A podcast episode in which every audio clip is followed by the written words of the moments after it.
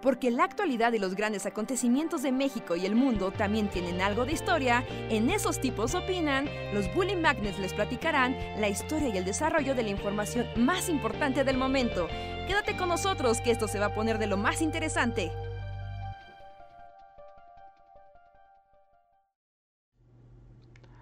Hola, hola gente, bienvenidos a una nueva emisión de su podcast favorito. Esos tipos opinan de los Bully Magnets, el podcast donde hablamos de cosas random, platicamos con ustedes y sobre todo los deprimimos y alegramos en la misma medida. Hola a todos, yo soy Andrés, díganos si nos escuchan bien. Hola, yo soy Luis. Tengo un tecito de canela con jengibre porque ya soy un viejo. Pero de, hace rato que vi, me gustó tu taza. Es como una tazotota, ¿no? no es como las que salen en Friends, así, me siento en el Central Park. Ándale. A ver, esperen, acaba de llegar Reinhardt. Ah, sí, Reinhardt se acaba de conectar. Hola Reinhardt, bienvenido, ya estamos al aire. Acabamos de empezar. Hola, hola a todos, ¿qué tal? ¿Qué tal? Hola Andrés, hola Luis. Hola, Richard. Y hola, comunidad, ¿qué tal? Llego corriendo, pero. ¿Cómo? Ya eres un ente físico y no solo una voz. Es cierto, es Reinhardt y está en HD. Sí, mira, puedo moverme así. Y ya no hago caras locas. Pero a mí, a mí me sorprende que sí estás en ultra alta definición. Sí, sí, sí, pues regresé a. Finalmente regresé a mi setup habitual. ¿No? Así que ya conexión bonita, la cámara, la cámara Shida, ya no la de la lab. Y iluminación, uh, iluminación. Atornillé muy duro esto. Uh. Pero sí, hace una gran diferencia, ¿eh? Se ve muy bien. Sí, sí, sí, ahí voy, ahí voy, ahí voy, ahí voy. No, me, nada más le hago así como... Desastre, desastre, desastre, desastre. Bueno, se ve mucho y no puedo voltear más la cámara, pero... Tengo un revelando relajo aquí. Pero bueno, ya. Pero, estás llegando y se entiende y es un poco, poco a poco, Rejar.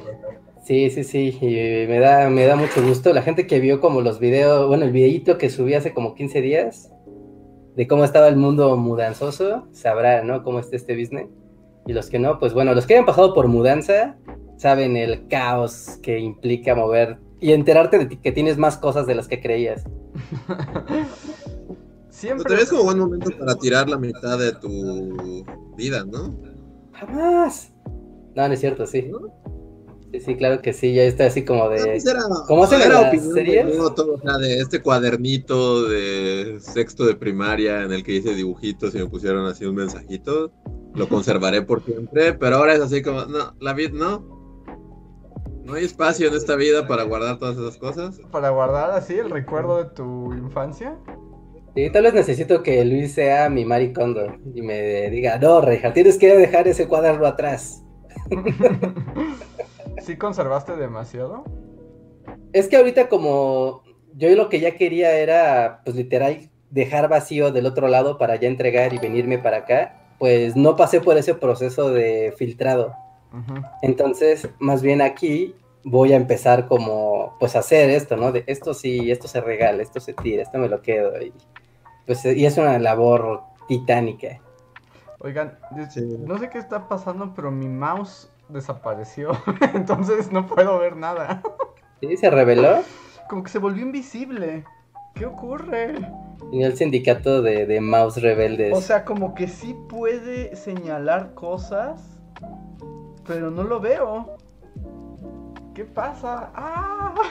No sé, dale al tabulador para que hagas cambio de ventanas, igual y así reaparece. A ver. No, es, el mouse el que está desaparecido y está haciendo cosas raras. A ver, bueno, voy a tratar de ir. Creo que tengo uno de. de cable. Ahora vengo. Ni siquiera puedo detener esto. Oh no. Así que bueno, lo bueno es que sigue. Reinhardt, mudanzas. Mudanzas, ¿qué hay con ellas? Uh, son un problema. Son emocionantes, hay que decirlo. Pero no, neta, ah, la gente que se tiene que mudar a cada rato, yo creo que sí aprende a no tener, a tener un desapego total por sus por sus posesiones Posesiones materiales. Sí, sí, totalmente. Es una habilidad muy grande el desapegarse de, de tus cosas. Pero es necesario, ¿no? Yo creo, es muy necesario. Porque si no te vuelves un hoarder que guarda pendejadas que solo acumulan polvo y. y- Sí, sí, después había un refrán, ¿no? Que decía que al principio tú posees tus cosas, pero si se descontrola las cosas te van a poseer a ti. y eventualmente no necesitas la plaquita así que ganaste en el concurso de.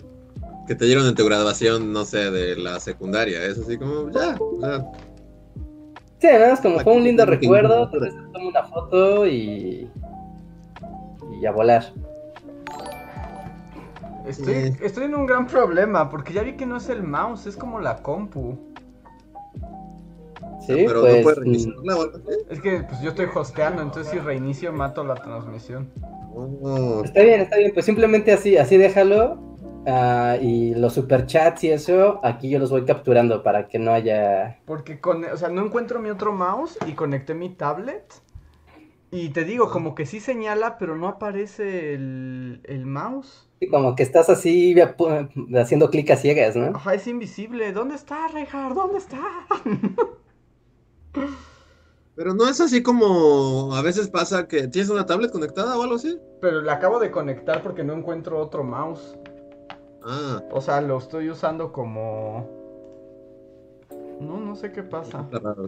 Está rarísimo. Está rarísimo. Luego a mí me llegó a pasar luego con una actualización de Windows, pero de eso hace mucho tiempo. Pero además desapareció frente a mis ojos.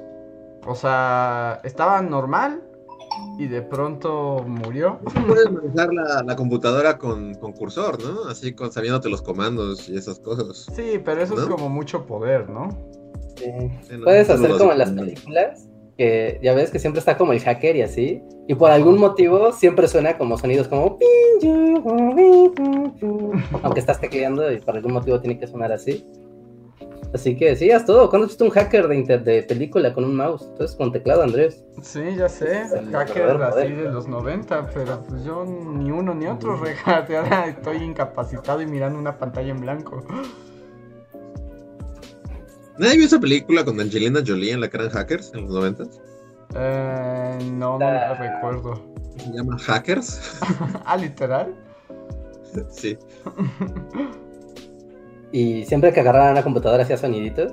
Sí, siempre era así como que solo tecleaban y, y todo giraba a su alrededor, así como números. Y... Porque es como ese momento en que nadie sabía que era el internet realmente. Ajá. Ajá, y aparecían Podía ser como los cascadas de 90 era números, así ¿no? como, "Ay, ¡Estoy entrando al internet! Piripip, piripip, pirip. No, pues creo que voy a tener que mantener la calma porque no puedo ver nada. No, no, no sé qué está pasando. Sí, nada, no Entonces, te tú preocupes, yo estoy aquí checando los chats, así que... Y había muchos superchats. ¿Cómo lo va a terminar, por ejemplo? ¿Cómo va a terminar este podcast? Eh, Yo que- lo puedo terminar o desconectamos la compu de Andrés así a la brava. Solo desconecta la chingada. sí. Esperen, Baja ya volvió. Parece que ya ¿Volvió? volvió. Ya, no sé cómo, pero volvió de la nada. Ya. Sí estamos en... Yo me había grabado en el, en el live. ¿Sí estamos? ¿La gente nos está viendo? Mm, no, no lo sé. ¿Ustedes pueden leer el chat? Ah, según yo sí. Sí, sí, sí, sí, sí, estamos en vivo y todo, sí, aquí está la, la, la, la comunidad. Yo pregunto a la comunidad, digo, aprovechando como la, la, la temática inicial. Gente, denme consejos. ¿Cómo uno se deshace de sus cosas? ¿Qué es lo que uno tiene que, que evaluar para... Por ejemplo, mi mayor problema son los libros. Porque siempre pienso, de, este libro lo voy a usar para un video un día. Pero después pienso, una vez traté de leerlo y era extremadamente aburrido, no estoy dispuesto. Y, y me da la paradoja, ¿no? De, de me lo quedo porque será útil, pero no lo voy a leer porque es muy aburrido. Y pues entre otras lecturas, ¿no? Básicamente los libros son mi mayor problema, o novelas, ¿no? Así de, ah, aquí tengo 1984, ah, qué gran libro, ya, ya lo leí. Lo tiro, me lo quedo. Eh, yo no podría. eh, A ver qué dice la gente, pero ahí me pierdes porque cuando se trata de libros. Creo que tienes prendida tu bocina reja porque me escucho a mí mismo. ¿Te da eco? Ah, dame un segundo entonces. Creo que la imagen está trabada. No sé si podemos hacer algo, pero estamos, la imagen está trabada. Ya solo nos oyen. A ver, esperen. Esto debe ser Sí, y eso sí es de Andrés que tiene que activar Ya. la ventana. Lo que pasa es que cuando desapareció el mouse, la ventana dejó de transmitirse. A ver, Ah, creo que ya nos deberían estar viendo. Este, denle consejo a Reja. ¿Ustedes son hoarders o, o- o tiran las cosas así? Yo, yo no podría eh, opinar sobre la cuestión de los libros, porque se, o sea, como que para mí es como, de- no inventes, el libro no se tira, a menos de que sí ya sea un libro muy chafa que sabes que olvidas, ¿no? O que no te importa. O sea, pongamos como ejemplo, tienes 1984, una edición muy bonita. Y que ya lo leíste, ya lo leíste mil veces, sabes de qué va y sabes que no lo vas a volver a leer, o sea, Pero, pero ese es un libro que tiene un valor para ti, porque ya lo leíste, ¿no? Pero hay ciertos libros, o sea, entiendo como, o sea, pero si tienes, no sé, este... O sea, siempre puedes como no tirarlo a la basura, sino bien, no sé, donarlo a esas librerías de viejito en la que van a estar en un botadero y alguien más lo encontrará y tal vez lo... le dará un valor, ¿no? O sea, si, si, si ya no lo vas a leer y parte de ti quiere, este, deshacerse de él, o sea, no necesariamente lo tiras a la basura, así sino que le encuentras como un lugar, ¿no? Ajá, sí, o, o- sí, o lo vendes, lo puedes vender o llevarlo a las librerías esas de viejo. O sea, hay opciones. Porque de los libros, bueno, no sé, ¿no? En el video que hice de la mudanza, justamente dije que iba a regalar muchas cosas, ¿no? Porque justo, pues, pues son buenas, ¿no? No son para la basura. No, dije, ah, pues puedo hacer como el gran bazar del tío Reinhardt y tú vas y pues te llevas un libro o... Así como, si te, si te presentas tienes que llevarte algo. Esa es la regla. Ajá. O sea, ¿estás obligado? ¿Qué tal si no te gusta nada del tío Reinhardt? No, pues, ¿para qué vas? Ya, te jodiste. El tío Reinhardt Pues sí, una porque es como una venta de garage, pero es como una venta de garage en la que al, cuando entras a huevo tienes que llevarte algo. Sí, Una pero es mala Pero es gratis. Es gratis. Ah, bueno, es gratis. Ah, ok, ok, si es gratis, sí, está bien. Sí, sí, sí, no, no, si no sería así como una estafa, ¿no? De, ah, son 100 baros de entrada y te llevas lo que quieras y hay pura porquería. En la venta de garage del tío Reinhardt está bien manchado. sí, no, está muy mal. ¿No? O le pones, es gratis y si quieres donar algo, lo donas y si no, pues llévate, no hay problema. ¿No? Y ese, ese sería la dinámica. Entonces yo creo que voy a agarrar así mi carro, voy a llenar así de todas las cosas que, que así de, solo llévenselas, solo llévenselas, no lo hagan más difícil. Pero a ver, eh, de plano, o sea, mi pregunta es, ¿no pudiste tirar nada? Es que te digo, no he pasado por el proceso de filtrar mis cosas, simplemente me las traje. Ajá. O sea, sé que entre estas cosas, por ejemplo, hay un libro, un libro, hay un cuaderno, perdón, hay un cuaderno que, seguro, bueno, como siempre recordarán que yo siempre tenía como libretas donde apuntaba como ideas de bully y cosas y proyectos y deseos más profundos. Claro, los... Sí. Sí, sí, ya, ya sé, donde estaban todos los planes no concretados de Bully Magnets. Ajá, ¿no? O sea, todos los planes de Bully Inc. de 2011 y así, y es un cuaderno casi entero. Ajá. O sea, ¿tienes el corazón de tirar eso? Porque es un libro, es un cuaderno que... Mira, Bueno, eso, no sé, es que cada quien, ¿no? Yo, sí guardo, así como cosas que, que sé, o sea, por ejemplo, cuadernos de dibujos y así, pues sí los guardo, ¿no? Sí tienen como su lugar así.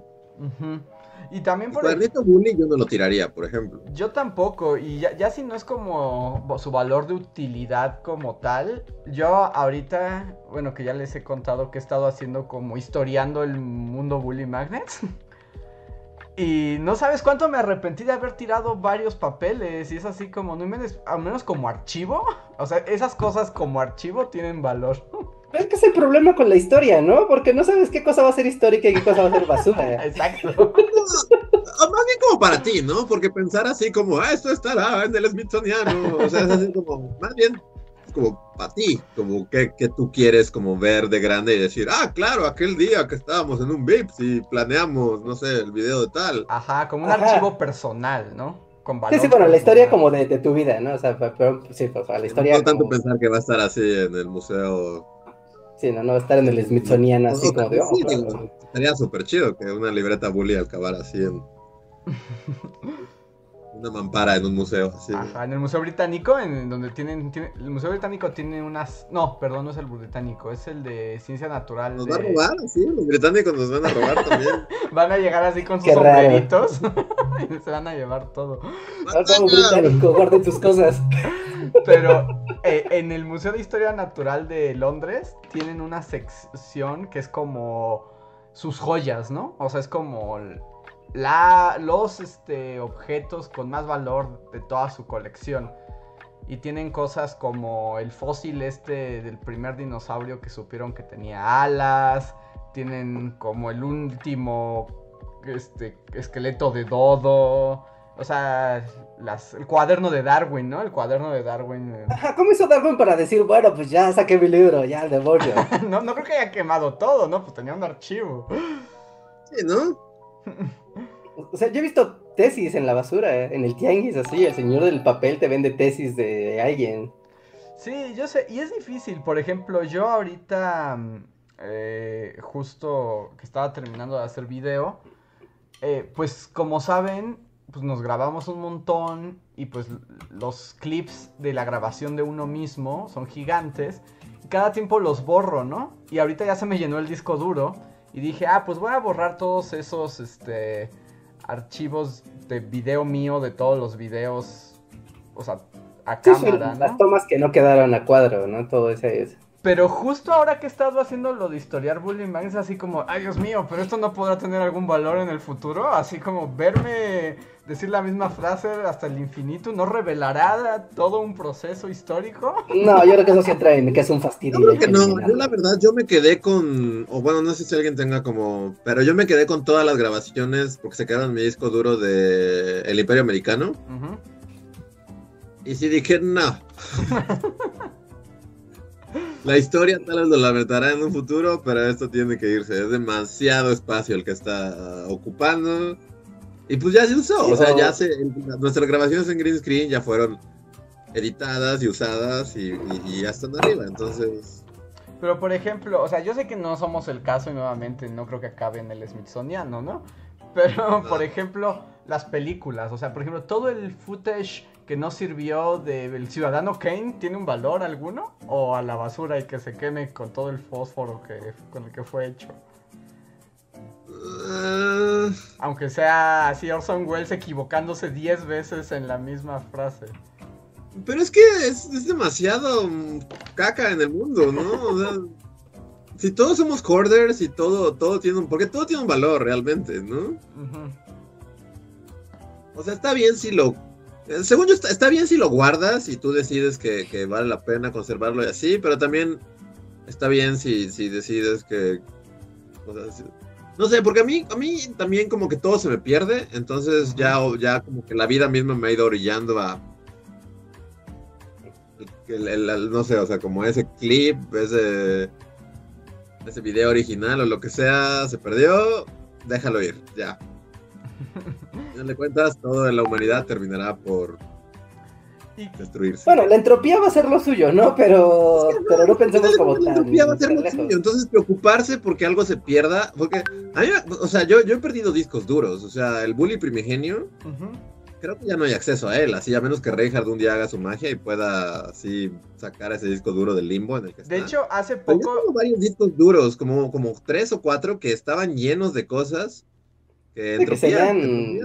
Y es así como, valiosos. bueno, o sea, sí duele y sí dices, ah, chale, pero por otro lado es como, bueno, pues, ni modo. Justo hace poco le pedí a. Reinhardt, le pregunté a Reinhardt que si existía el bully primigenio, ¿no? La primera página .com de bully porque la necesitaba. Y sí fue así como de, no, o sea, hay que volverla a montar y es así. Sí. Y, y de hecho, nada más porque hay el, ¿cómo se llama? El Time Machine del El- internet.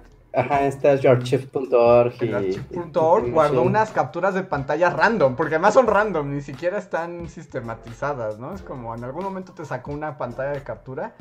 Y eso utilicé, pero viéndola y así con ojos como historiador, sí fue como, "Mm, es que si pudiera acceder a todo esto podría inferir muchas cosas de lo que ocurría. Pero también es, pues ya ni modo, se quemó.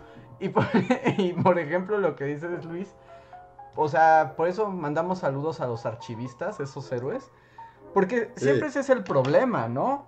Es qué guardas, qué se salva, qué se destruye y cómo lo tienes organizado. Porque, por ejemplo, así como esos discos duros random que están tirados en nuestras casas, o sea, lo mismo pasa con los archivos nacionales, ¿no? O Sí. sea, hay toneladas y toneladas y toneladas de cajas de papeles que nadie Llenos de hongos, por cierto. Que llenas de hongos, pero además que nadie sabe qué hay ahí. Ajá, o que incluso si los ves, no vas a saber ni siquiera exactamente qué, qué, qué son, ¿no? Es como, pues son de tal año, dice esta caja, ¿no? Pero tal vez está tan descontextualizado que, pues así, ¿no? Como muchas veces vas a los museos de archivo y muchas veces es como aparente carta de un hombre a su esposa, anónimo. Y es como, wow, o sea, es como... Y, y, si lo estás viendo en un museo, implica que ya alguien lo revisó, lo seleccionó y medio lo explicó. Al menos puso como hombre a su esposa anónimo, ¿no? No, ya un año ahí, a 1916. Pero meterse a los archivos es una pesadilla. Es así como meterte en una especie de grabado de Escher. Así donde todo comienza de nuevo. Porque hay cosas que no se saben. De hecho, esto no es un super chat, pero es Oscar Medellín, por ejemplo, nos ponía aquí que podíamos, dice, que podíamos subir eh, ese archivo viejo en YouTube como privado y, y, así ya no ocupaba espacio, ¿no? Pero bueno, eso te plantea nuevos problemas, porque además está hosteado en un servidor externo. O sea, si un día explota YouTube, desaparece. Y además también como que revela como el trabajo que implica, ¿no? Buscarlo, subirlo, acomodarlo. Creo que ese es el verdadero problema. O sea, porque, o sea, tal vez suene como feo, pero el eh, o sea, el creador se dedica a eso, a crear, ¿no? A estar acomodando la porquería que hizo ya antes. Nos está dedicando a ir hacia... o sea, no creo que, que no sé, ¿no? Mm, Christopher Nolan esté pensando en qué pasó con los originales donde se ve el green screen y están montando. Y que seguro tiene así una, una bóveda celeste, así con... Bueno, y ahí es como un dato curioso porque de hecho creo que sí, Reinhardt, o sea, por ejemplo... ¿Por ejemplo? No, es que, o sea, tengo como el, el fact de que George, tanto George Lucas como Steven Spielberg tienen como minas de sal Ah, sí, sí, sí. ya tienen minas de sal que son su propiedad y ahí tienen sus películas, justo porque la sal como que... No como el control de la humedad, es que es para controlar que no haya, cero humedad, ¿no? Y por lo tanto cero hongos. y... humedad. Entonces, creo que tanto George Lucas como, como Steven Spielberg tienen sus películas así en una mina súper resguardada en Rumania, así para que... Bueno, entonces, ¿qué tal si hacemos un Kickstarter para comprar discos duros y entonces podemos hacer así el... Eso estaría muy bien, sí, sí, sí, Es que nuevamente, y digamos que eso también nos pone en nuevo momento de perspectiva histórica, que también, que... ¿Qué archivos son, o sea, qué cosas son las que se conservan a lo largo de la historia? La de la gente rica, o sea, de la gente que tiene recursos. Los que tienen para una mina de sal en Rumania, exactamente. Exacto. no creo que Emir Kusturica vaya a tener su mina de sal con sus películas que nadie ve. Oh, el estudiante del CUEC, pues no, lo que grabó se perdió para siempre. O sea, también es cierto eso, que, que la preservación tiene que ver con los recursos. Entre más rico seas, pues más preservarás para la historia. Sí. Sí, sí, y podrás... a los ricos podrás ir mudando, ¿no? De formatos y, demás para ir conservando esas cosas. Pero sí, es raro. A mí mi, solución para el bully cuaderno, por ejemplo, para el mundo cuadernos, porque o sea, los libros son una cosa. Dices, bueno, los puedes regalar, los puedes llevar a una tienda y que ahí se revendan, no sé, ¿no? Antes decías, los llevo a llevar a mi biblioteca local, pero eso es mandarlos a la dimensión desconocida. Ajá. ¿No? Pero, por ejemplo, con los cuadernos, yo dije, bueno, tal vez lo que puedo hacer es tomarme una tarde, hacer mucho café y ponerme a digitalizarlos, ¿no? Así foto, foto, foto, foto, foto, foto, foto, foto, y pues los tengo ahí en un PDF o una carpeta y listo, ¿no? El papel a la basura. ¿No? Pero, o sea, para fines prácticos eso está muy bien, ¿no? Es como, pues ahí están los archivos y pues ya. Pero... Al contrario, para, pues es que, cada quien depende. Es un mindfuck. La persona, pero para mí es más fácil que algo que se preserve algo mío en papel. O sea, yo es más fácil que, todo lo digital se vaya al demonio o se pierda ahí en un vacío. En, limbo. en un limbo de. Sí, también no sé, como que eso es una tarea que le, tal vez vale la pena asignársela a alguien más. Porque yo, yo me acuerdo una vez, Luis, que de hecho, cuando estaba, cuando hicimos lo del estudio, pues despejamos el área, ¿no? Y ahí había muchas cosas donde era el estudio. y había muchos bocetos, había muchas hojas con dibujos tuyos, así como dibujos que luego hacías nada más mientras platicábamos y tú estabas así loleando. Y fue de a todo a la basura. Y yo fue como de, güey, no tires esto, ¿no? Son tus dibujos de hace no sé cuánto tiempo, ¿no? Y había borradores de, de Pero a la vez cosas que guardar después todos los dibujos. O sea, pero es que si guardara todos los. Igual necesitaría una mina en. en Ajá, sí. o sea, de repente tienes tanto papel que pues sí tienes que, que, que decir, bueno, está muy padre este dibujito de un conejito que hice, pero. Pero si guardo cada dibujito que me gusta, eh, o sea, pues sí, voy a necesitar ser George Lucas y tener una mina en la que pueda resguardarlos todos, porque pues en mi casa ya no caben. Entonces dibujos. estamos como así el, el... Entonces el Kickstarter se pone más complicado, ¿no? Es como tener el archivo general de la bulinación, porque se generan muchos formatos. Es un Kickstarter O sea- para comprar una mina de sal para Bully Magnets. Así Porque, se por va a ejemplo, llamar. Al mismo tiempo, ¿no? O sea, Andrés me dice, ah, oye, este, hazme unas voces, ¿no? Ah, ok, perfecto. Y entonces yo voy y hago las voces, ¿no? Y hice cinco tomas de cada voz, ¿no? De todos los personajes que me pidió. Y entonces hay voces donde digo, hola señor, y otra donde digo, hola señor, y otra donde digo, hola señor. Y, y al final solo va a quedar una en el video porque solo una sirve. Y las otras dos las preservamos para la historia, para futuros de... Es para es nuestros es clones es una- del futuro. Es que, es que es una decisión. Diría que no, pero Es, es que es una decisión muy difícil, porque además lo que ocurre es que es difícil como anticipar qué cosas van a ser valiosas en el futuro. Tengo que a mí me ha estado pasando ahorita. Yo destruí muchas cosas tomando en cuenta de jamás voy a necesitar esto. Y es así como 10 años después, como maldita sea, necesito eso que destruí. Pero pues también no hay nada que hacer, ¿no? Eh, ¿y, ¿Y cómo lo decides? Ahora pon tú que guardar todas esas voces. Pues no, o sea, pues ahorita no sirven, pero ¿qué tal si en algún momento así, Bully en el Smithsoniano y alguien quiere hacer un documental nuestro? Esas mil voces servirán para un gran momento en el documental de Bully.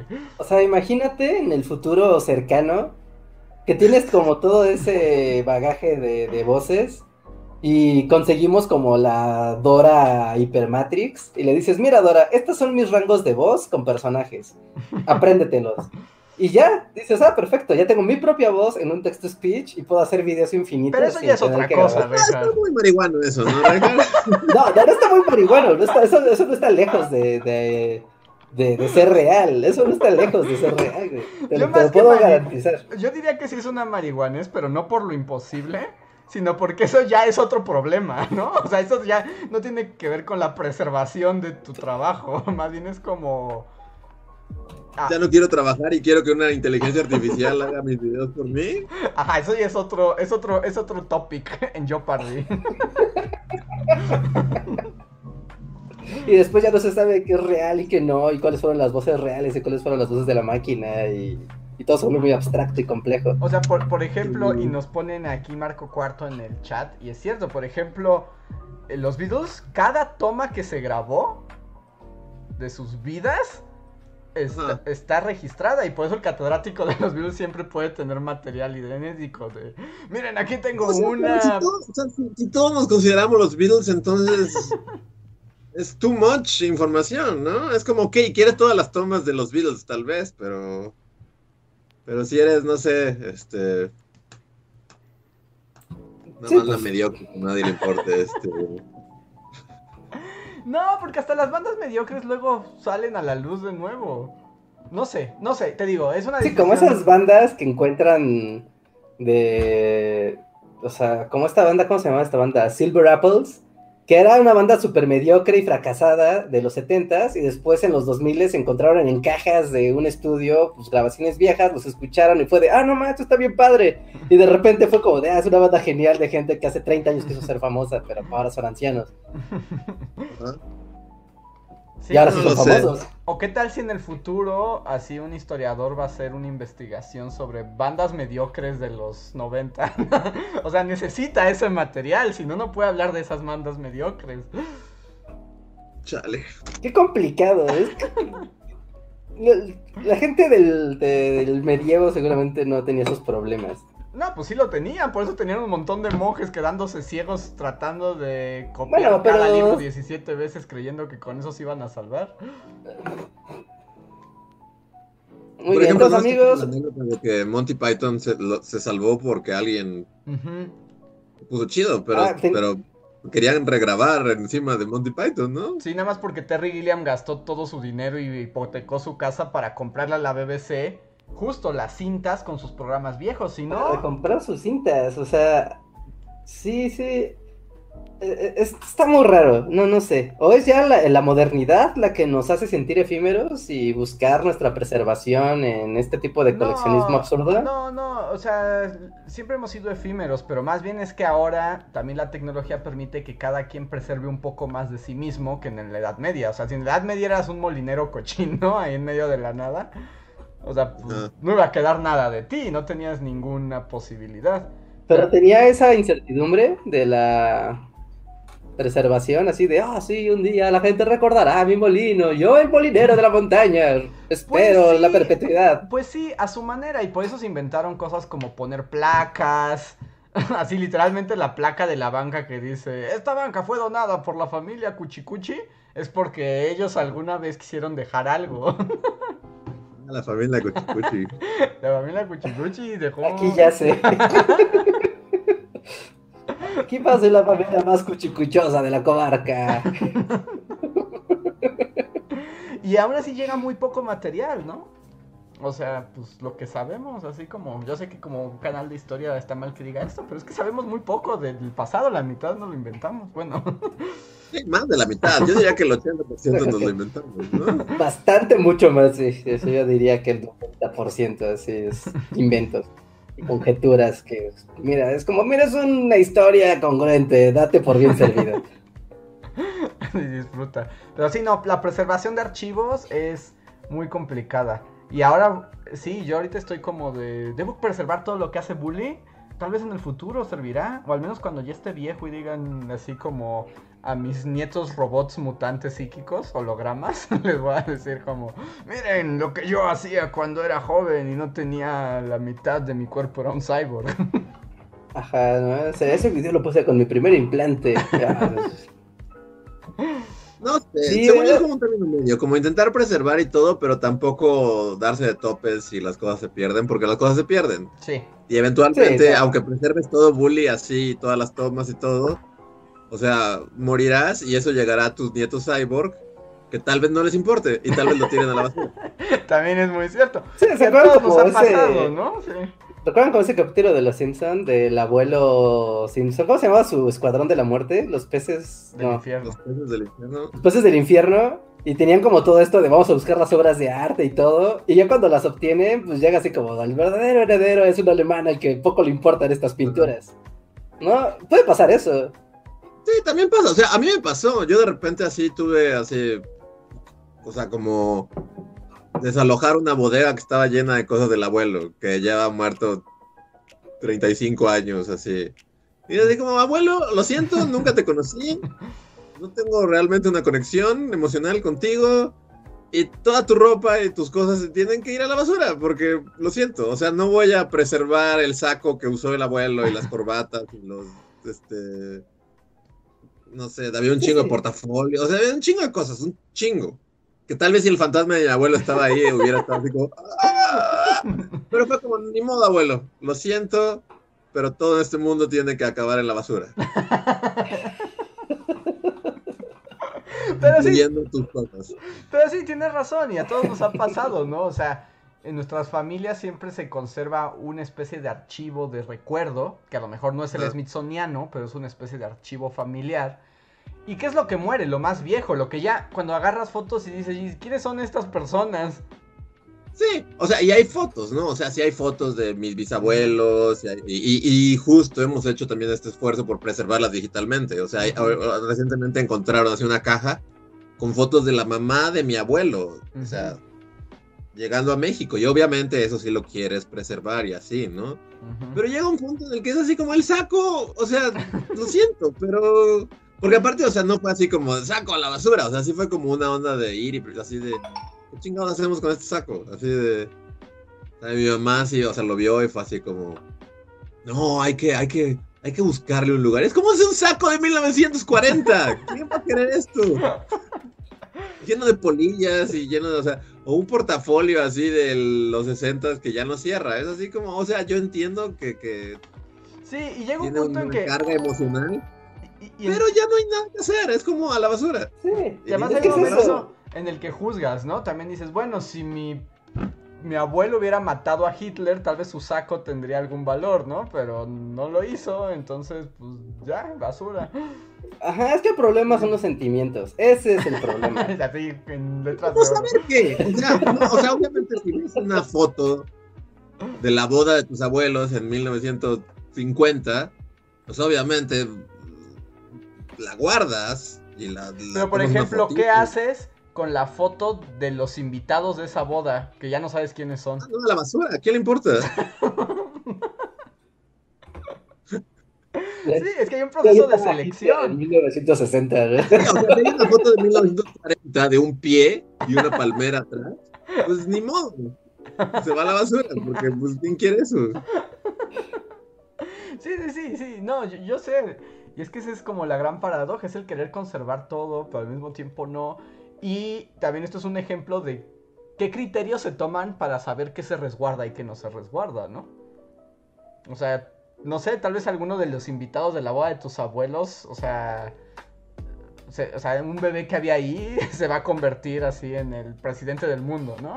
Entonces tal vez No, pero es que si piensas eso, o sea, si piensas eso, no mames, tu vida va a ser una pesadilla por siempre y para siempre. Sí, sí, ya es... Y también lo cierto es que, que si guardas todo, luego es lo mismo que no guardar nada, ¿no? Ajá. O sea, a menos que, Sí. que, que, que tu ajá, que alguien mate a Hitler 2 y, y llegue un historiador y tenga que...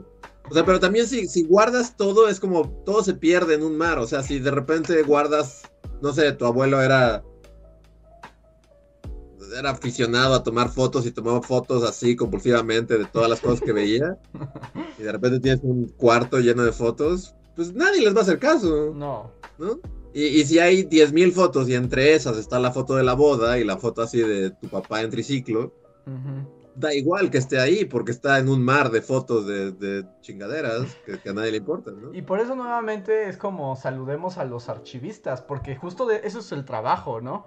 O sea, como de en ese mare magnum de basura es encontrar y seleccionar y dar que tenga un sentido, porque la idea de los archivos también es que estén organizados, porque si no son ilegibles, ¿no? Es Sí, es lo peor que le puede pasar a un archivo. Es como de, pues, son cosas viejas que seguramente tendrán sentido, pero pues, de momento no nos sirven para nada. Esperamos un día tener la clave, ¿no? Sí, no, e- es, es un trabajo complicado y, y no sé, y ahora justo yo estaba con ese dilema en qué, co- qué se conserva de bully y qué no. Sí, es un, es un problema. O sea, porque yo he estado tentado igual de, o sea, hay archivos de, ah, mira, de cuando hicimos la Revolución Rusa y aquí tengo un montón de películas eh, que usamos para archivar y seguramente no las volveré a ocupar jamás, así que pues son 10 gigas que están ahí ocupados y bueno, yo no necesito poner nuevas cosas. Sí, sí, sí, sí. Ah, pues, pues la gente tiene muchas opiniones. Pónganos ahí ustedes qué opinan. ¿Bully debe sobrevivir cada segundo o podemos destruir nuestras voces? Y aprovecho porque además llevamos como 40 minutos con el archivo. Pero los, eh, les recuerdo a la gente que una manera de apoyar a Bully Magnets y que esto continúe y además ser más divertido el Bully Podcast es a través del super chat, pequeños donativos, ustedes escriben algo, nosotros lo contestamos y así se vuelve más divertido. De la misma manera pueden unirse a los miembros del canal de YouTube, un donativo mensual que les da derecho a ciertos privilegios como aparecer en los créditos, que los mencionemos, como a quienes voy a mencionar ahora mismo, que son los miembros Bullifan Forever, quienes más nos han apoyado este mes. Miriam Ramos, Javan GGG, Pablo Millán, Gustavo Alejandro de Black Knight, Antri04, Julio Rodríguez, Omar Hernández y Daniel Gaitán. Muchas gracias a ustedes. Si andan en el en vivo, recuerden que tienen derecho a un super chat gratuito. Solamente arroben a Bully Podcast. Ahora, tengo un problema con los superchats del día de hoy. Porque con esto de que se trabó y explotó, Yo los tengo. Perdí, algunos. ¿Tú tienes los primeros? Bueno, yo tengo a partir de Andrea Acevedo. Si hay superchats antes de eso, pónganos arroba Bully Magnets y díganme, y Había, díganos, ¿no? había superchat antes de que empezáramos. Había un claro. superchat antes. Yo tengo a partir de Gilberto Santillán, pero aquí tengo registrados los nombres de quienes participaron, pero no sus mensajes. O sea, empezó con uno de Jonathan, que no sé qué dice. Jonathan, por favor, manifiéstate. También hay uno de Javan GGG que por alguna razón no me lo está registrando, pero lo vi, pero no me acuerdo qué decía. Entonces también ponlo de nuevo, por favor. Y el de Andrea Acevedo, sí, a partir de aquí más o menos los tengo. ¿Quieres- O sea, la irónica Ok. es que justamente por hablar de archivos y así perdimos, o sea, se perdieron en el, Exacto. en el tiempo. Sí, esto- Y por una falla técnica. Una falla técnica destruyó así todo lo que tenían que decir. como cuando quemas la, toda la Cineteca Nacional en los 70 Ajá, así. Falla pierde. técnica, con grandes comillas. Pero a ver, Reja, ¿quieres leer el primero que tienes tú? Sí, mira, el de Andrea Acevedo que dice, super chat por la emoción de ponerlo antes de la transmisión. Entre paréntesis nos pone, estoy de acuerdo con los demás, hablemos de política. Rodilla y su novio. Ah, de Rodilla y su novio, que Rodilla triunfó. No, Pero- triunfó este sin. ¿Cómo era? Sin. ¿Cómo se llama? sí, ¿Cómo se llama su novio? retrete, ¿no? También. Sí, sí, ¿Triunfó? triunfó. O sea, aparte, yo solo recordaba a Luis que, que decía de manera así, visión al futuro, de esto es una campaña, este tipo va a ser el gobernador o el, o el alcalde o lo que sea. Desde que Y se sí, volvió un meme, claramente iba a ganar. como, wow, viste el futuro perfecta. Porque pues, si, si eres un meme, ganas las elecciones. Es ya casi como la nueva ley así de, de las tablas. del sí. Entonces, Yo la verdad pasé algo desconectado de esto, o sea, no sé nada. Sí, Y cada que entro, así como meto así mis pies en el mar de la política de, de ayer, de las elecciones, me da asco y quiero morir. Haces bien. sí, además tú ya lo habías anunciado. Se, ya se toma como este un- una cuestión de principios. Sí. Sí, no, me veo incapaz de, de señalarte de ninguna manera. Pero muchas gracias, Andrea. A ver ahorita qué más salen. Pues eso, Sí. pues ganaron por ser un meme y me enoja, como todo la política. Tal vez eso podría resumirse. Bueno, no quiero ser como demasiado. Bueno, sí. O sea, ¿cuál era la opción a él? O sea, es que no hay, no hay nadie. Todos son caca, todos son cagadas, sí. Diarreica. Tercer plano. Sergio, Sergio Aguayo, sí. así. Mira, Carmen, todos son caca. Caca diarreica. Esta acción fue definida por dos perfiles muy específicos. Caca diarreica y... sí, sí, sí. En general, ¿no? Es como del que le tenga menor, el menor respeto a su audiencia y los trate como idiotas, ese va a ganar. Y miren, voy a ligar con el super chat que había dejado Javan GGG que dice super chat obligatorio de qué opinábamos de las elecciones de ayer. Creo que, bueno, Luis ya fue bastante explícito. Caca diarreica. Esa es la opinión. Por todos lados. Que yo medio, medio me asomé, ¿no? Como a ver lo que pasó en la ciudad y así. Denise Crunchy así como anotando. Así, sí, no, porque en primer plano están hablando y luego como que cortan a, a la otra persona escuchando. Así como. Mm, interesante, lo notaré Concepto, qué buen concepto. para, para mi siguiente libro. Yo, yo solo lo que vi es así como, o sea, que quedó la ciudad como dividida.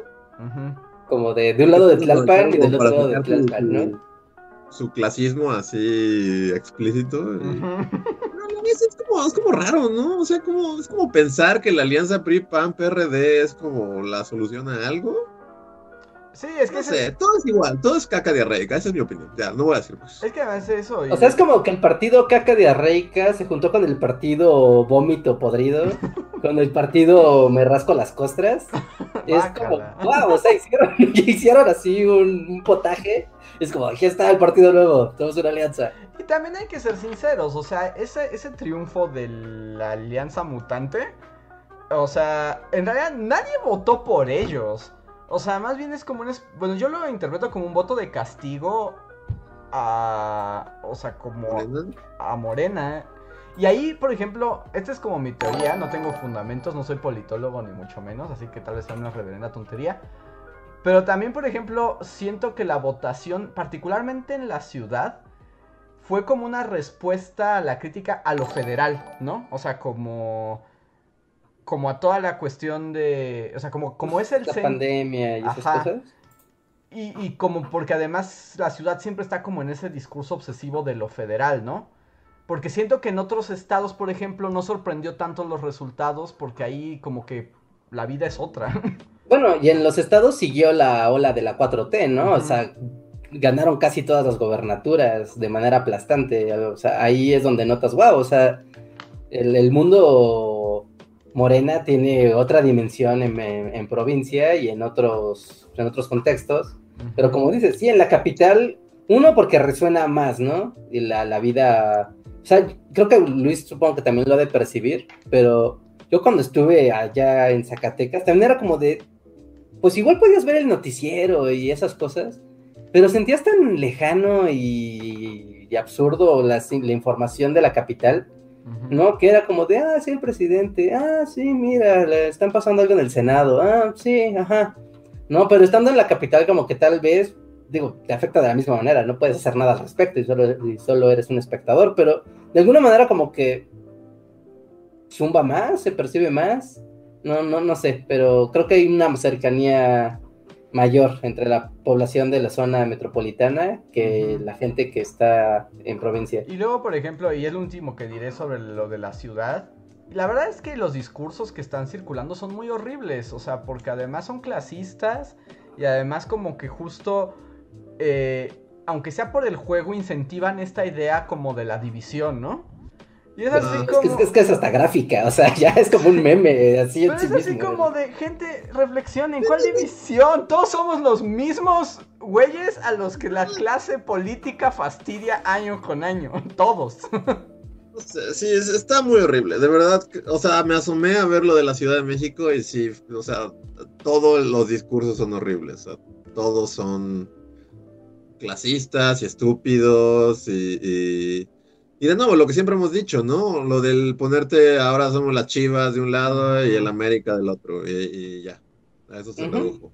Es que Como nueva- si, como si al final de cuentas no fuera la misma caca, o sea, al final la clase política es, es igual de, de ambos lados y es, o sea, ese es el, como el, el análisis más profundo de todo, ¿no? Y quedarse como en el de, ay, somos azules, ay, ahí están los rojos y ya. O por ejemplo, yo estaba viendo gente, o sea, ah, oh, disculpen, espero que la gente del chat no sea esta gente, pero justo como que estoy en la mitad panista, sí, aquí los ricos y la gente bien, y así como eres igual de pobre que los del otro lado. Tú no eres esa élite. Pero a muchos, no, como ese meme del Godín que está defendiendo con un cuchillo hacia las empresas, o sea, es como de, defendemos las empresas y el México bien, pero es como muy raro porque, o sea, haciendo como un repaso de cómo se conformó Morena en primer lugar, ¿recuerdan cuando se fundó ese partido y la la la y estaban de todos se pueden afiliar mientras que digan que son mis fans y ya, era el único requerimiento? Y Morena en realidad era un, es a la fecha una amalgama de personajes del PRI, del PAN y del PRD que se mudaron a seguir a este vato, ¿no? O sea, de alguna manera es como esa alianza, pero pues en personificada, ¿no? En somos seguidores de- del presidente. Y, y la nueva alianza es como de, bueno, los que sobramos, de, de los que sí nos quisimos quedar en nuestros partidos no quisimos hacer jale allá, vamos a hacer exactamente lo mismo, que es fusionarnos y esperar lo mejor. Y, y es igual de ridículo, porque la gente de, o sea, la gente de Morena no está conformada por políticos o personajes que digan, no, no, es que ya son caras frescas y, y todo se volvió, esta es la nueva política. Pues no, es igual una amalgama de porquerías, nada más que tiene, está, sea, es el mismo potaje de, costra, vómito y, y caca, pero en diferentes tazas, una taza guinda y una taza azul. Pero es que ya hasta las tazas ya van perdiendo su sentido, porque justo como que la gran, la gran crisis yo creo que de este, de este proceso electoral es que ya, ya no existen los partidos, ya no existen diferencias, ya no existe nada, ¿no? Es una clase política, es la misma, o sea, independientemente de qué lado se sienten, matándose por el hueso. Y ya. Porque ya Sí, está- de manera descarada, o sea, las ideologías murieron, qué padre para ellos. o sea, Por ejemplo, hay como, bueno, no, o sea, bueno, lo voy a leer aunque no se por chat, pero también, este, hay un, hay un, hay un chat que dice que, que lo que lo verdaderamente feo es que solo hubo un 50% de participación ujú. y que, o sea, que, que a, la a la mitad le valió madre. No sé, o sea, yo no voté, Ujú. Este, no sé si ustedes votaron, pero también no votar es como, como tener una postura, ¿no? O sea, Sí, claro, claro. O sea, porque no estás votando porque decir, ay, pues es que no supe, ¿no? Pues la estás tomando como una decisión, una decisión. Sí, o sea, no, no sé, llega un punto en el que hasta siento que es, bueno, no sé, Ahora- tal vez me odien y digan que soy idiota, pero, pero lo diré de todas formas. O sea, es como, como, ¿cómo se dice? Preservar, como Perpetuar. perpetuar el, el- la caca, el río de caca. Es así como eventualmente todos tendríamos que decir, oigan, es un río de caca en el que nos están diciendo, ¿te quieres meter en este río de caca o en este otro río de caca? En las dos te va a dar disentería y te vas a infectar y te vas a morir. O sea, pero no Porque tienes estas dos opciones. Llega un momento en el que tienes que decir, bueno, ¿qué tal si no nos metemos a ese río de caca? Yo sé que es como todo otro proceso y así, pero, pero también como que para mí, y tal vez digan que soy idiota y que no sé nada, pero llega, no sé, o sea, para mí es enfermizo como decir, bueno, ninguna de estas personas me representa, sabemos que todos son corruptos y que todos están ahí por un hueso y que todos están ahí para robar y que nadie está ahí para representarte ni nada. Pero de todas formas voy a hacer mi deber ciudadano y voy a ir a votar porque, y no sé, como que yo, yo, a mí me han, yo nunca he querido votar, siempre he ido de malas y, y, y, y- porque, porque siempre se me ha dicho así como, no, es tu deber y la democracia y mira. Pero si en un momento no tienes opciones, también tienes que decir, bueno, no, no voy a votar, lo siento. No hay nadie ahí que me represente y todos, todos, todos, todos están ahí para robar y para hacer tranzas y para no, no hay nadie que esté ahí porque quiere ayudar a la, no, no hay nadie. Entonces, lo siento, pero yo no voy a volver a votar en mi vida.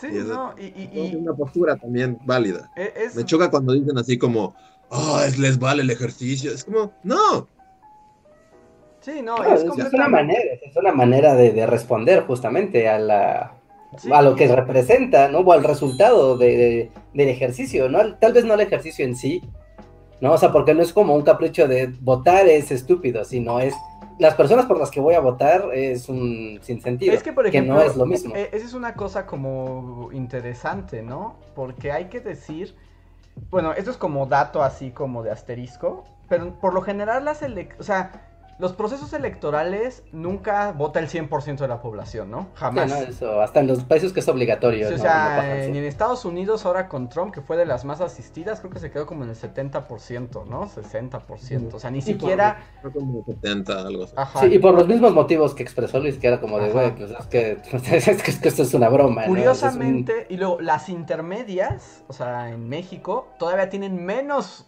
nivel de votación. O sea, de hecho estamos como en el top 3 histórico de votación para intermedias en este Sí, proceso. estos fueron como efervescentes. Ajá, fueron efervescentes, aunque fue el 53 o algo así. Creo que el más alto ha sido 58. O sea, en Pero unas para una intermedia, pues es... Ajá. Eh, pero también es el asunto, ¿no? O sea, por un lado, lo que sí, sí se nota es ya el fortalecimiento de una institución democrática, ¿no? O sea, de la idea de votar para un país como México, que si lo piensan es bastante reciente. O sea, Hay un video al respecto. hay un video al respecto, sí, o sea, el...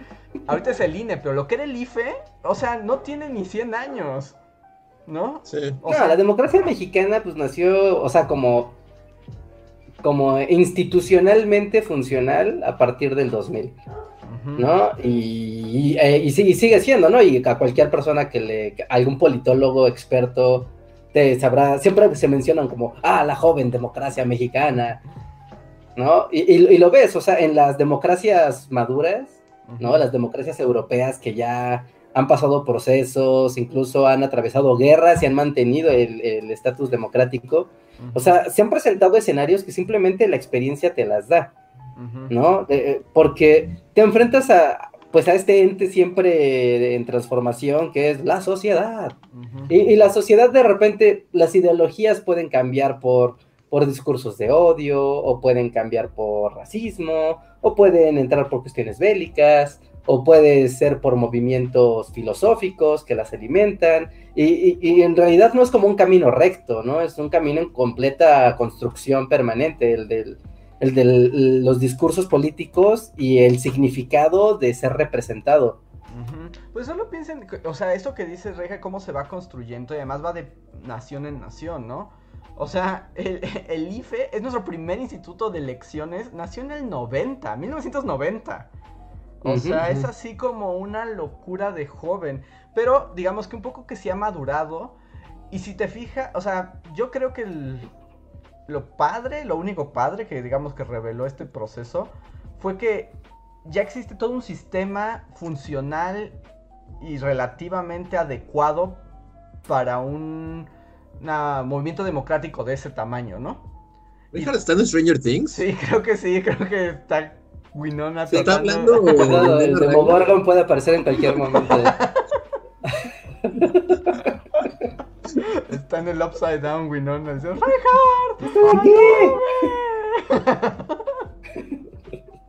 Will Byers está intentando comunicarse contigo. ¿no? si no molestes. perdón, perdón. Bueno, sí, o sea, volviendo a. O sea, el punto es que. O sea, el punto es que, como que la sociedad ya aceptó como estas figuras de la democracia y de esta institucionalización del voto. Y la verdad es que la gente participa y las casillas funcionan y la capacitación funciona. Y lo que da mucho coraje es como que todo ese esfuerzo que sí se, digamos, es de una sociedad más general, para que haya justo dos, este, bueno, hay una clase de monstruos que no merecen el trabajo de la gente. Pues esa es mi opinión. Sí, pues podría, yo puedo aplicar aquí la, la Krause-Iña de decir, verás Andrés, esta importancia de los procesos democráticos viene de la revolución, de un significado histórico construido a partir de inicios del siglo XX. y, luego se va a robar 20 millones de dólares. pero, bueno, no sé, o sea, pero por lo menos a nivel ya pueblos y así, luego es, o sea, sí funciona muy bien y pues eh, capacitan funcionarios y todos van a votar y así, pero, pero detrás hay arreglos entre mafias. Sí, no, y, y eso me Que la mafia, o sea, que, que, que, ganó el que ganó porque, se, se, porque los que lo apoyaron fueron los sindicatos de o mafias. Sí, no, eh, es que a eso, a, eso me refiero, que está todo esto que se ve tan noble, pero en realidad toda la estructura del poder que está atrás es pura cochinada, ¿no? Y, y, y hace que se desprestigie también o sea, como toda la posibilidad. Y por eso a eso iba, como no votar, anular los votos, también es un, o sea, también es un es una expresión política, pues. O sea, es una expresión política de esta o sea, este teatro no es lo suficiente porque lo importante está de fondo, lo que nadie habla, lo que nadie dice y lo que habría que atender realmente. Pues, pero sí, o sea, y totalmente sí, y de ahí yo creo que de, o sea, de esa idea proviene también un poco la, fortaleza actual de, esta polarización. Porque, o sea, uno puede pensar como en, en, el partido, ¿no? En Morena o en López Obrador, como el personaje. Y la gran diferencia que siempre existe entre los hechos y las creencias, ¿no? Lo que percibes y lo que es la realidad. Y de alguna manera, Morena lo que ha representado desde que se fundó y López Obrador en su, a nivel discursivo, lo que representa es como acabar con la corrupción, porque la corrupción es lo que hace que todo lo demás no funciona, entonces si quitas la corrupción todo lo demás estará bien, y, es una creencia que, que todo me que es como algo universal, ¿no? Te lo puedes preguntar a cualquier mexicano y llegar a la conclusión de, bueno, en realidad no importa lo que hagamos, porque mientras que esté corrupto, en realidad no importa qué mecanismo tomemos. Y, entonces tiene sentido el, llevar el discurso de vayamos contra la corrupción y yo soy bueno y si yo soy impoluto, incorruptible y todos se la creen, pues va a estar muy bien. Y, y, repito, ¿no? Es la parte de la percepción, lo que se cree, lo que se siente incluso contra los hechos, ¿no? Porque incluso siempre, o sea, al menos en lo que va de esta administración, hemos visto como la ley se ha violado constantemente. En ¿no? la ley de energéticos se violó, la ley federal de, de bueno, la, ley electoral se violó constantemente, o sea, y de repente era como, un momento, no, o sea, esta gente no decía que nada, la ley iba a prevalecer y sobre todo los políticos iban a ser los que a rajatabla iban a hacer valer la ley, cuando en realidad no es cierto, pero, pero es como de, pero es que violar la ley es bueno porque esa ley es mala, la dijeron los malos. Y entonces es como de entonces hay leyes buenas y leyes para buenos y leyes para malos. Sí, cuando te conviene es buena, cuando no te conviene es mala. ¿No? Y, entonces se vuelve como, bueno, entonces voy a creer en vez de percibir a partir de hechos, ¿no? Es como de, ok, tal vez si apago mi pensamiento crítico y me sigo por mis emociones, pues es más fácil porque es como de, a ver, los de la alianza me van a dar como más trabajos y les gustan como, como las empresas y a mí me gustan las empresas porque me dan trabajo, sí. Eh, están los otros de, ah, pero ellos son honrados y buenos, mm, me gusta la gente buena, mm, qué decisión tan complicada. A nivel emocional, ¿no? Completamente. Y creo que eso es también una parte que regresamos, ¿no? A la, a la hipersimplificación de la política eh, que, siempre se busca, ¿no? Como mira, cualquiera que lo entienda y con eso... Sí, pues eso es lo que se está persiguiendo. Así que... E, e, es, difícil, ¿no? Es, es, complicado. Es un escenario... Es un escenario... En el que no sabemos como ya nunca qué va a pasar, donde la lógica de lo que era la política mexicana como que, wow, sigue siendo igual de rancia que siempre, pero como una configuración como en transformación y en un contexto donde a nivel internacional como que los totalitarismos se están poniendo de moda. Ah, sí, no, la peor moda que puede haber. Así que bueno, pasamos con los demás por chat, ¿no? Porque ya nos atoramos muchísimo con el tema de aquí. Sí. Eh, bueno, voy a unir algunos que vienen. Gilberto Santillán, muchas gracias Gilberto. Él nos comenta, fui observador del INE, es aburrido pero es una de esas cosas que todos debemos hacer antes de morir, junto a cómo perder la virginidad y saber conducir. ¿Así?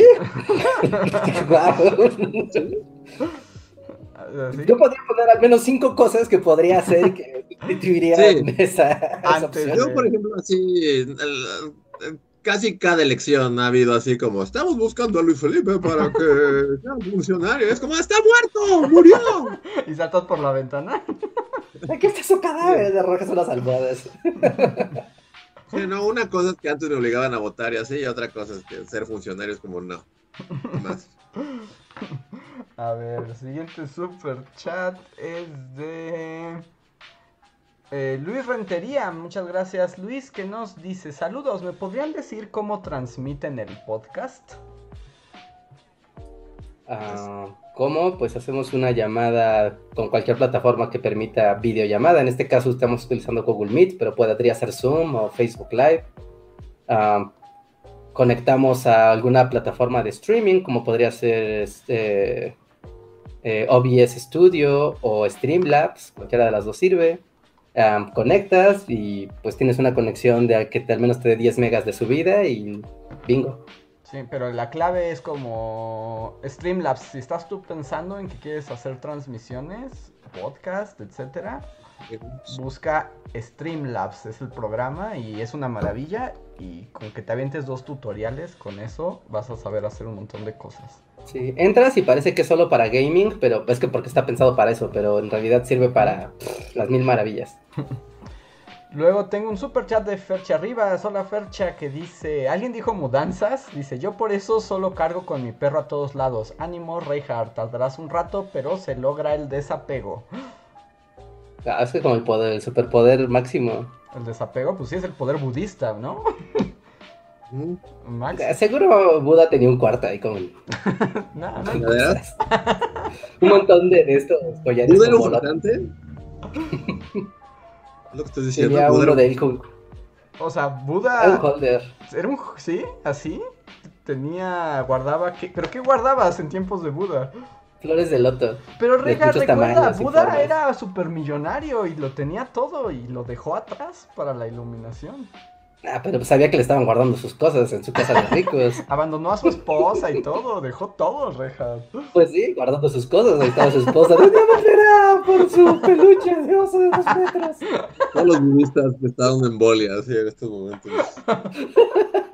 Aquí la pregunta es, ¿Buda tenía un oso de peluche de dos metros? ¿Cómo lo consiguió? Porque no fue a tirarlas a la basura. O sea, no está como el pasaje de y Buda fue al basurero y tiró sus cosas. No, le dio la espalda a sus cosas, se fueron y seguramente su familia o alguien se quedó con las cosas. No creo. Y, y... Sí, no, veo que afecteo mucho a Luis con mi, mi, Sí, porque no es como que Buda estuviera pensando en regresar por sus cosas, ¿no? No, no, no. Yo voy atrás y, y se alejó de todas las ilusiones del mundo terrenal, Reinhardt. Dijo, todo es ilusión y sufrimiento. Nada, nada vale la pena. Para que yo sufra.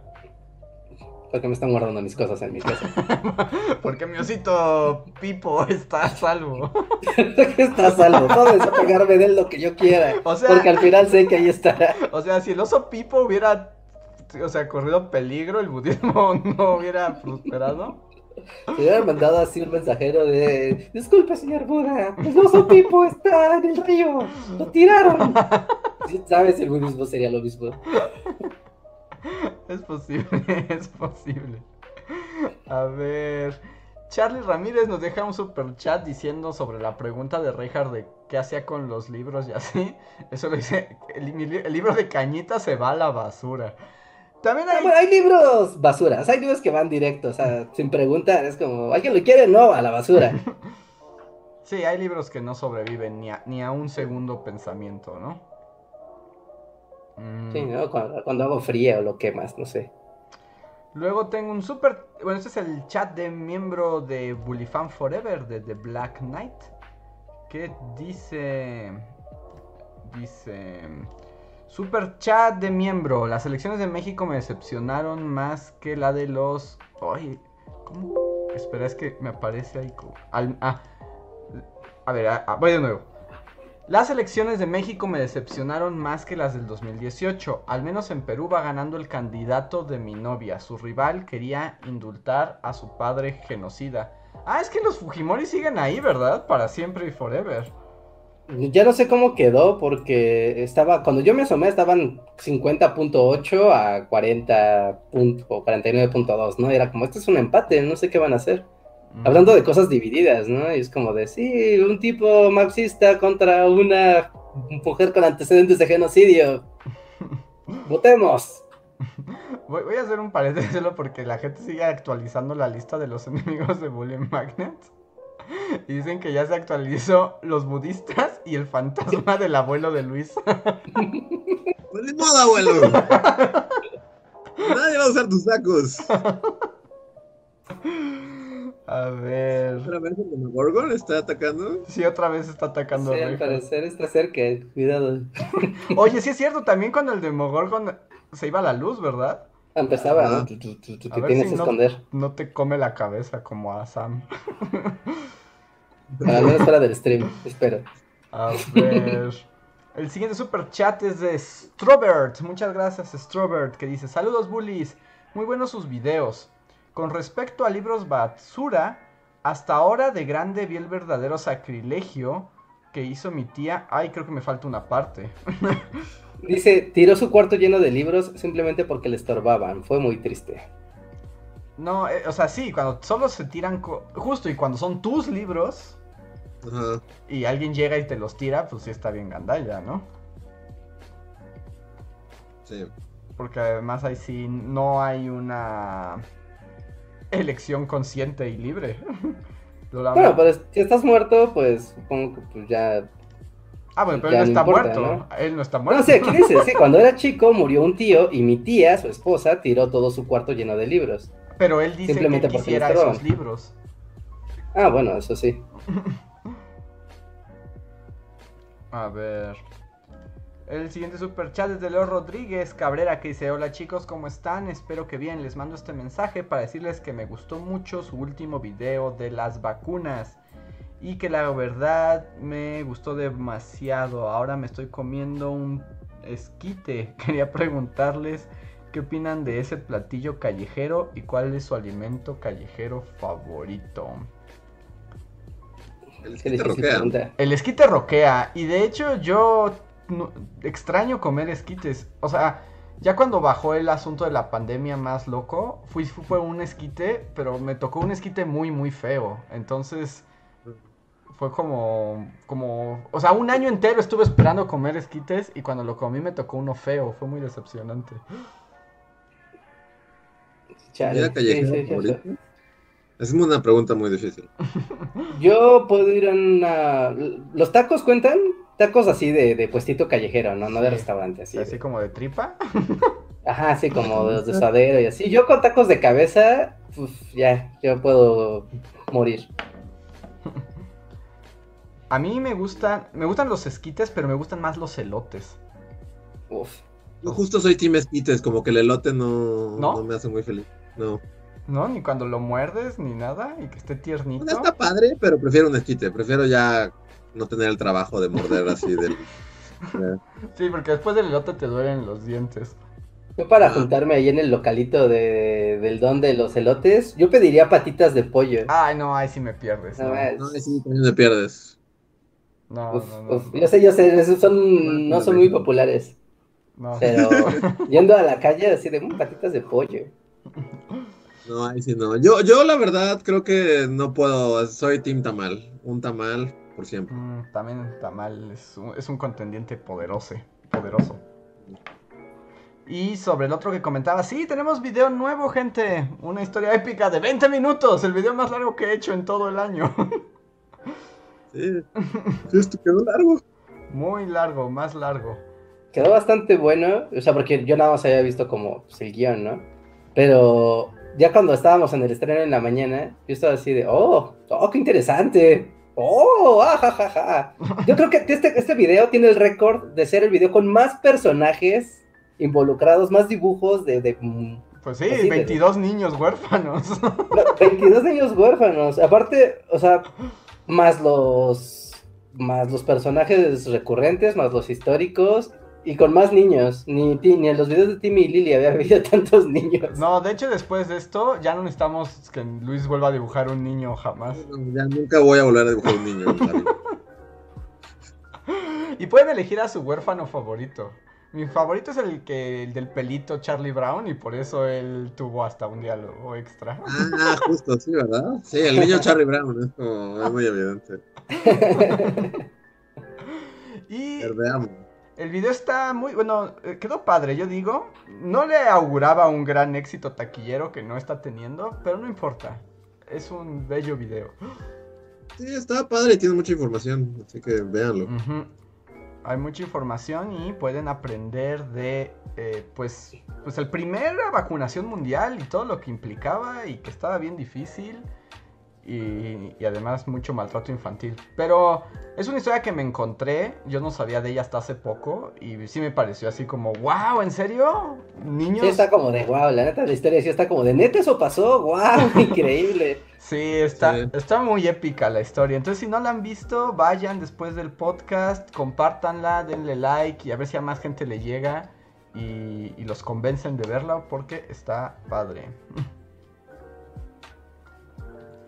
Y a ver, paso al siguiente super chat que es de Irving Uriel, gracias. Dice, propongo que cada uno de nosotros memorice un video de los bullies y lo transmita a sus hijos. Empiezo, tierras, tierras. Que aquí, Sí, sí, sí, que dato curioso, o sea, por ejemplo, ¿se acuerdan también el video que hicimos del emperador este loco que tomaba mercurio chino? Ajá. Una de las cosas que hizo ese emperador básicamente es que destruyó todos los libros del confucianismo. O sea, eh, pero los discípulos de la doctrina memorizaron los libros. Y cuando se murió el emperador, los reescribieron.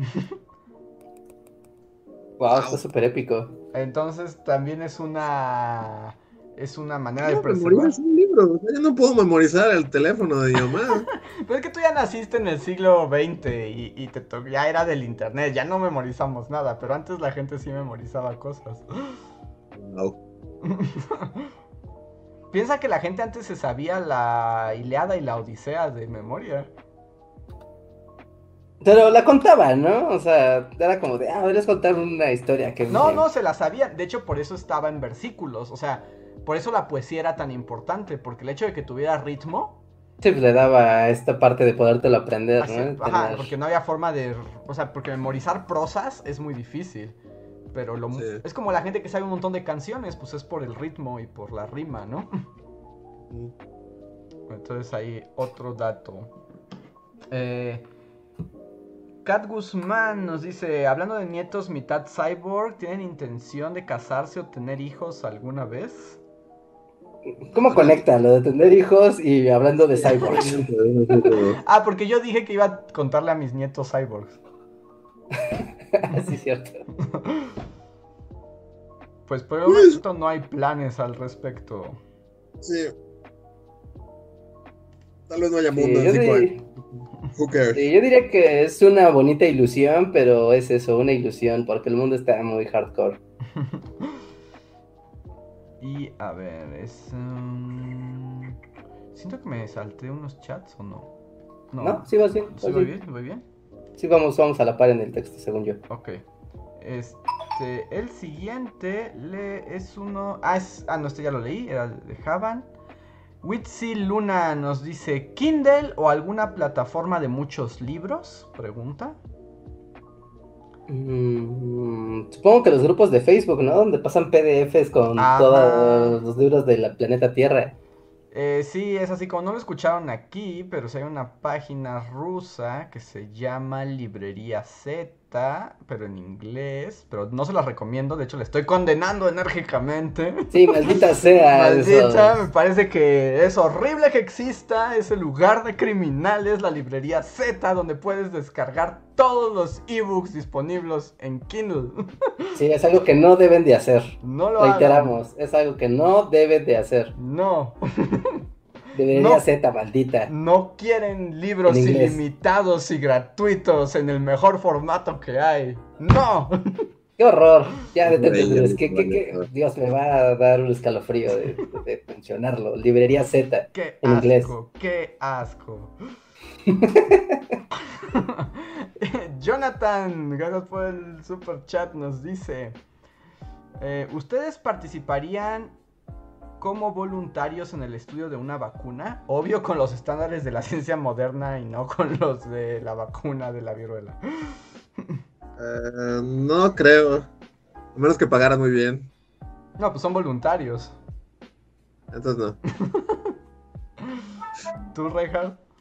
Ah, sí, yo creo que sí. Yo creo que sí. Tendría algo interesante que contar. ¿Pero tú no te arriesgarías mucho con tus alergias? Doblemente tendría algo que contar. De hecho, estoy casi seguro que a ti no te dejarían ser el sujeto de Claro que prueba. ¡Quiere morir! Estamos tratando de salvar vidas aquí, ¿sabe? Sí, no, cre- no creo que te dejaran participar. No. Sí, sí, seguramente sí me dirían, no, está, está, pero ¿es tonto o qué? A mí tampoco, pero tal vez, depende de las condiciones o las circunstancias. A ver, Maestro Bichoso, hola Maestro Bichoso, bienvenido de vuelta. Dice, si todo va bien, probablemente seré regidor. Saludos. Órale. ¿Regidor? Así como el regidor bichoso del pueblo de Santo Tomás. wow, regidor bichoso. Sí, así, mano dura y tiranía para todos, vote. Regidor. Regidor bichoso para usted. Pues esperemos que lo logres, regidor bichoso. Oskix3, le doy solo la bienvenida que se acaba de unir al sistema de membresías de Bully Magnet. Muchas gracias. Gracias. Eh, Slim Ortiz nos dice, hola, acabo de llegar, ya hablaron del video de la viruela. Como dato de mi estado de la en el ex Hospital General de Zacatecas, hay una placa de los 12 y 26 niños que fueron de Acapulco a Filipinas y más allá, llevando la vacuna. Tristemente comprados por 16 pesos en un documento que leí de la expedición de la Gaceta de México. Hay una imagen de la placa en internet, saludos. Guau, ¿dónde está la placa? Yo voy a ir a Zacatecas muy pronto para ir a tomarle una foto y ponerla. Ah, en el hospi- dice Hospital General de Zacatecas. ¿Al Hospital General? Ah, wow, ok, lo voy a buscar. Y es que, buscar. por ejemplo, bueno, eso ya no lo puse porque pues ya de por sí el video duró 20 minutos. Pero ya que llegó, digamos, al territorio de la Nueva España, Balmis viajó por todos lados, o sea, llegó hasta Texas. O sea, se fundó una junta de vacunación en Texas. O sea, pasó por todos los poblados de lo que hoy es México eh, a fundar juntas de vacunación. Y, por ejemplo, en, me parece que en, Agu- sí, en, en Aguascalientes, la junta de vacunación de Aguascalientes conservó como la cepa que llevaron de la vacuna hasta entrado el siglo XX. O sea, la misma cepa se mantuvo. Wow. O sea que sí fue un éxito. Es una hazaña así como Épica. épica. Y, y si piensas que era a principios del siglo XIX, es aún más épica. No había refrigerador, no había nada. Solo había niños huérfanos con pus. Sí. Pero muchas gracias por el dato. Y me quedaron muchísimos datos extra, pero me tuve que contener. A ver, a ver, a ver. ¿Puedo, ¿puedo leer la placa? Ya la ¿Ya encontré. la encontraste? Sí, mira, está, bueno, es una placa, ¿no? Pero, ah, bueno, no está completa, pero dice, director de los servicios de salud de Zacatecas, el doctor Eladio C. Berber y Vergas y Ramírez, se conmemora a los niños zacatecanos, huye- quienes, es que le falta una letra, quienes con el doctor Francisco Javier Balmis llevaron en sus brazos la vacuna antivari, antivariolosa. Desde Acapulco hasta las Filipinas, el 5 de febrero de 1805, recordamos. Ah, oye, lo- los nombres eran, no, ¿verdad? Los nombres eran de broma, ¿verdad? Eh, los de los españoles, o sea, los de los niños españoles son los verdaderos nombres. Me encargué de encontrarlos. Ya, porque aquí están los de los de Zacatecas, que son Teófilo Romero, Félix Barraza, José Mariano Portillo, Martín Márquez, José Antonio Salazar. Ah, Es muy mindfuck eso. Pedro, no, sí. Pedro Nolesco, supongo, Gómez, eh, José Dolores Moreno, Juan Amador Castañeda, José Felipe Osorio Moreno, José Francisco, José Catalino River, Buenaventura Céfiro, José Teodoro Olivas, todos de 5 y 6 años, solo José Dolores era de 14, de Zacatecas, Fresnillo y Sombrerete. Sí, y, y además, por ejemplo, esos son los que se agarró de ahí, ¿no? Pero cada vez que llegaba a algún lugar, ¡Denme niños! se llevaba más niños. Y, y ahí está medio raro, porque, bueno, nada más lo mencioné al final del video, pero de los que se llevaron a las Filipinas, no se sabe dónde quedaron. Pues imagínate que ¿No? eres un niño de 8 años y te, te vas con el señor a las Filipinas. Bueno, Sí, o sea, imagínate que eres... Vacunas, ¿no? ¿cómo? Es como Remy, pero con vacunas. Ajá, es o sea, Remy con vac- Balmis era como el señor. Vitalis de las vacunas. Sí, y se llevaba a Teófilo Romero, órale, a las Filipinas. Sí, y en las Filipinas. Ahí sí, de esos no se supo qué, qué, qué pasó con ellos. Porque como los compró, y sí, de hecho los compró por 16 varos. Bueno, 16 pesos que en ese momento era bastante dinero. Cero dinero, ¿no? Ajá. Eh, pero no los compró. De hecho, las actas oficiales dice una compensación por el préstamo de los niños. Porque según los iba a regresar. Obviamente no pasó. Pero pues. Nadie sabe, entonces. De esos no. De los que se llevaron a las Filipinas no hay registro de qué ocurrió con ellos. Porque ya que llegaron allá, dejó de haber. eh, llevar, dejaron de llevar eh, los, los diarios y los documentos. Porque, además, otro chisme. eh, el dinero que usó para comprar a los niños era, el era todo el dinero que le quedaba a Balmis. O sea, después de ese, para llevárselos a las Filipinas, se quedó pobre. Y entonces ya en el barco hacia Filipinas ya iban así miserables y solo sobrevivieron porque en los estos barcos de Manila que eran la nao china y todos esos eh, viajaban gente rica y como que la gente rica se apiadó un poco de los niños y se aseguró de mantenerlos y cuidarlos porque ya Balmis era como ya no me importa ya no tengo un peso Tengo niños virulosos, ¿quién quiere? sí Wow, pues dejo la um, liga, la placa en el chat si la quieren ver. Va, muchas gracias, Richard. El siguiente super chat y ya estamos llegando al final del podcast, así que pongan sus encore si quieren participar. Valentina dice, Vi mucho el argumento en favor a votar, porque independientemente de cómo te sientas sobre los candidatos, al final otras personas van a escoger por ti y te friegas y votas por el menos peor. ¿Qué opinas sobre esto? No hay menos peor. Caca diarrea. Ahí está, muchas gracias Valentina. Este, David Herrera dice que él apoya a Reinhardt con lo de las patitas de pollo y que hurra por el nuevo video. Escuchen las patitas de pollo. No, a mí nada más de verlas me dan escalofrío. Algún día le daré una oportunidad. La próxima vez que pase por un puesto de esquites voy a pedir una, a ver qué tal. Sí, sí, sí, son muy ricas. Digo, tienen su dificultad porque pues tienen como la piel de la pata de pollo es como, es, como escamosa. Entonces como que, como que se te pega en las manos con la boca. No, inventes, ahora menos. No, no, le voy a dar la oportunidad. pero, pero, espera, espera, no, no, terminé la frase. Pero, pero, eso pielecilla tiene el sabor al caldito de, de, los esquites y de pollo. Entonces es como algo que se te queda y es como... ¿Se le echa salsa? o... Normalmente se le echa limoncito y salsa, como todo en la calle.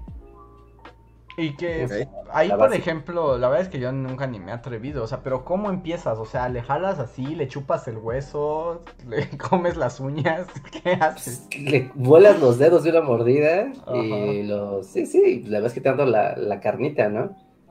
Después vas como con la plantita de su pie y después ya vas por el, por el huesito. Es, es, obviamente es un ritual porque son huesos, ¿no? Y implica ahí estar. No, y es como todo cartilaginoso, no, no, no, no, no. ¿No? ¿Qué tal, bueno, qué tal las mollejas? No, no, no, no, no, no, no. Menudencias de pollo no son este. No, no son como lo más antojable del mundo. es que no, es, que, es cuestión de perspectiva. Piensa en el sabor, no en la procedencia. No. Así como categórico. Y a ver, voy por el último de los superchats de la noche, que les agradezco mucho. Hoy han sido todos muy generosos con sus superchats. Les agradecemos porque pues esto permite que Bully Magnets y el Bully Podcast continúe semana a semana. Y el último que tengo ahorita es de Torimacio. Muchas gracias Torimacio, que dice... Super el video de hoy. Esto va para José, José 2 y el otro José. Recordémoslo, que tengo que sí busqué los nombres de los niños de los picios de La Coruña. Vale, yo pensé que era un chiste. No, los, los de mexicanos sí son chistes, me los inventé. Pero los otros fue como haremos un homenaje, así como esas horas en los que averigüé esos nombres pude haberlos usado para hacer mis trabajos finales, pero no, Bully tiene un chiste históricamente correcto.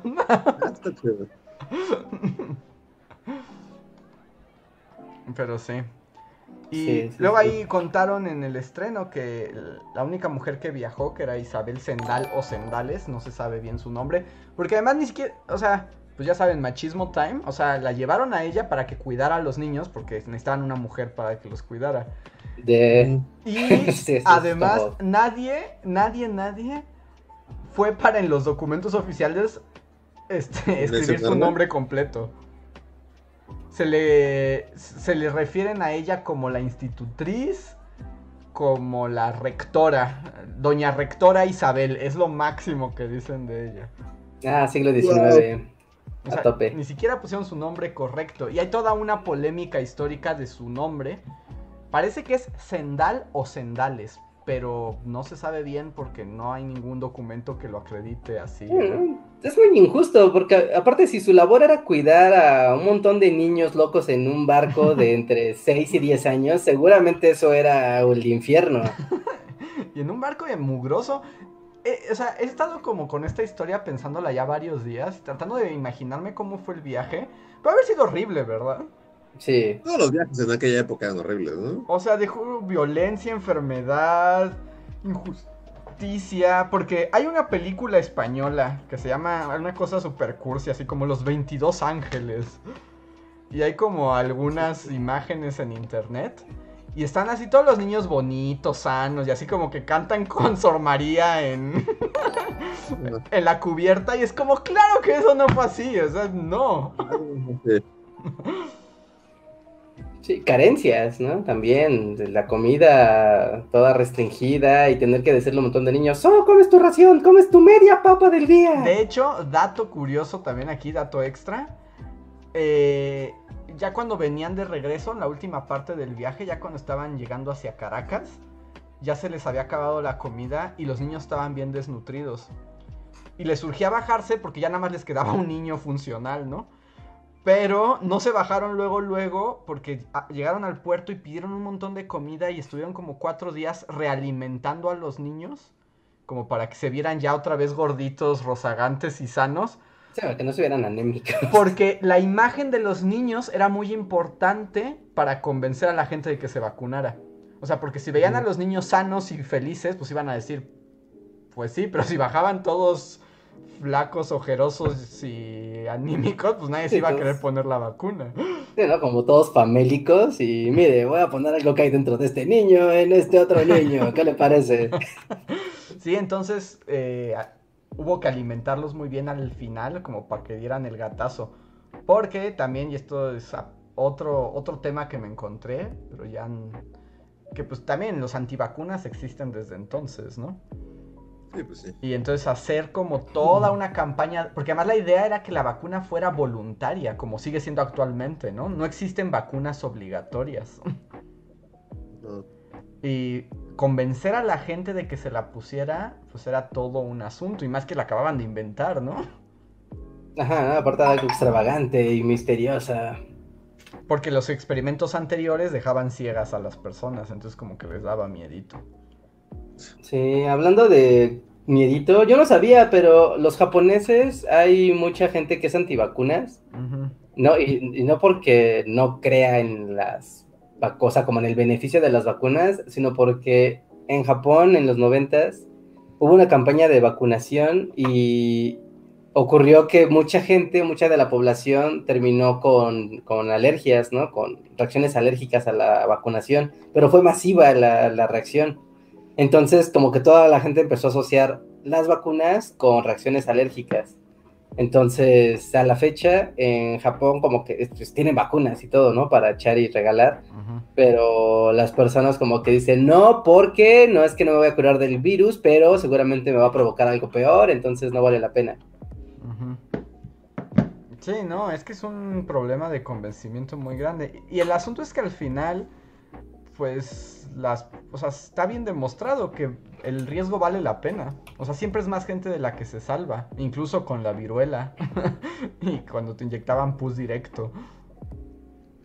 ¿No? Sí, pues sí. O sea, sí es...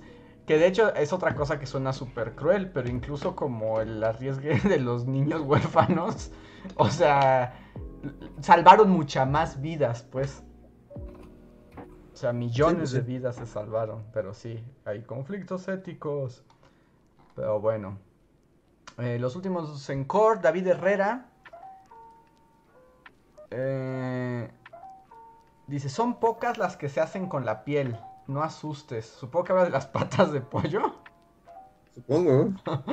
Sí, yo siempre veo patas con su amarillez pollesca. ¿eh? O sea, sí, sí, pues amarillas. ¿Qué es encefalitis en inglés? A ver, ¿cómo es encefalitis? ¿Era la vacuna? ¿Encefalitis? Sí, sí. Ence- Sí, encefalitis, ajá, sí, encefalitis, ajá, como una vacuna contra la encefalitis, ¿en serio? Estoy buscando la historia que les contaba. Mm, No, pero como estoy buscando qué vacuna era, ¿no? La que generó, ¿cómo? Pero no creo que la encefalitis tenga vacuna, ¿no? No, porque además eso es un síntoma, no una enfermedad. No, ajá, sí, así es. Sí, últimamente me he estado enterando de muchas historias como médicas y de vacunas y así, pero... Hay grandes historias del mundo médico. Pero normalmente creo que ya es demasiado, padres. ¿no? Porque también, bueno, ahí hice un guiño en el video, pero también la historia de la sífilis está bien interesante. Y, y llegué como a una parte donde el, el único tratamiento que había contra la sífilis era la malaria. ¿Era darle malaria a la gente? Ajá.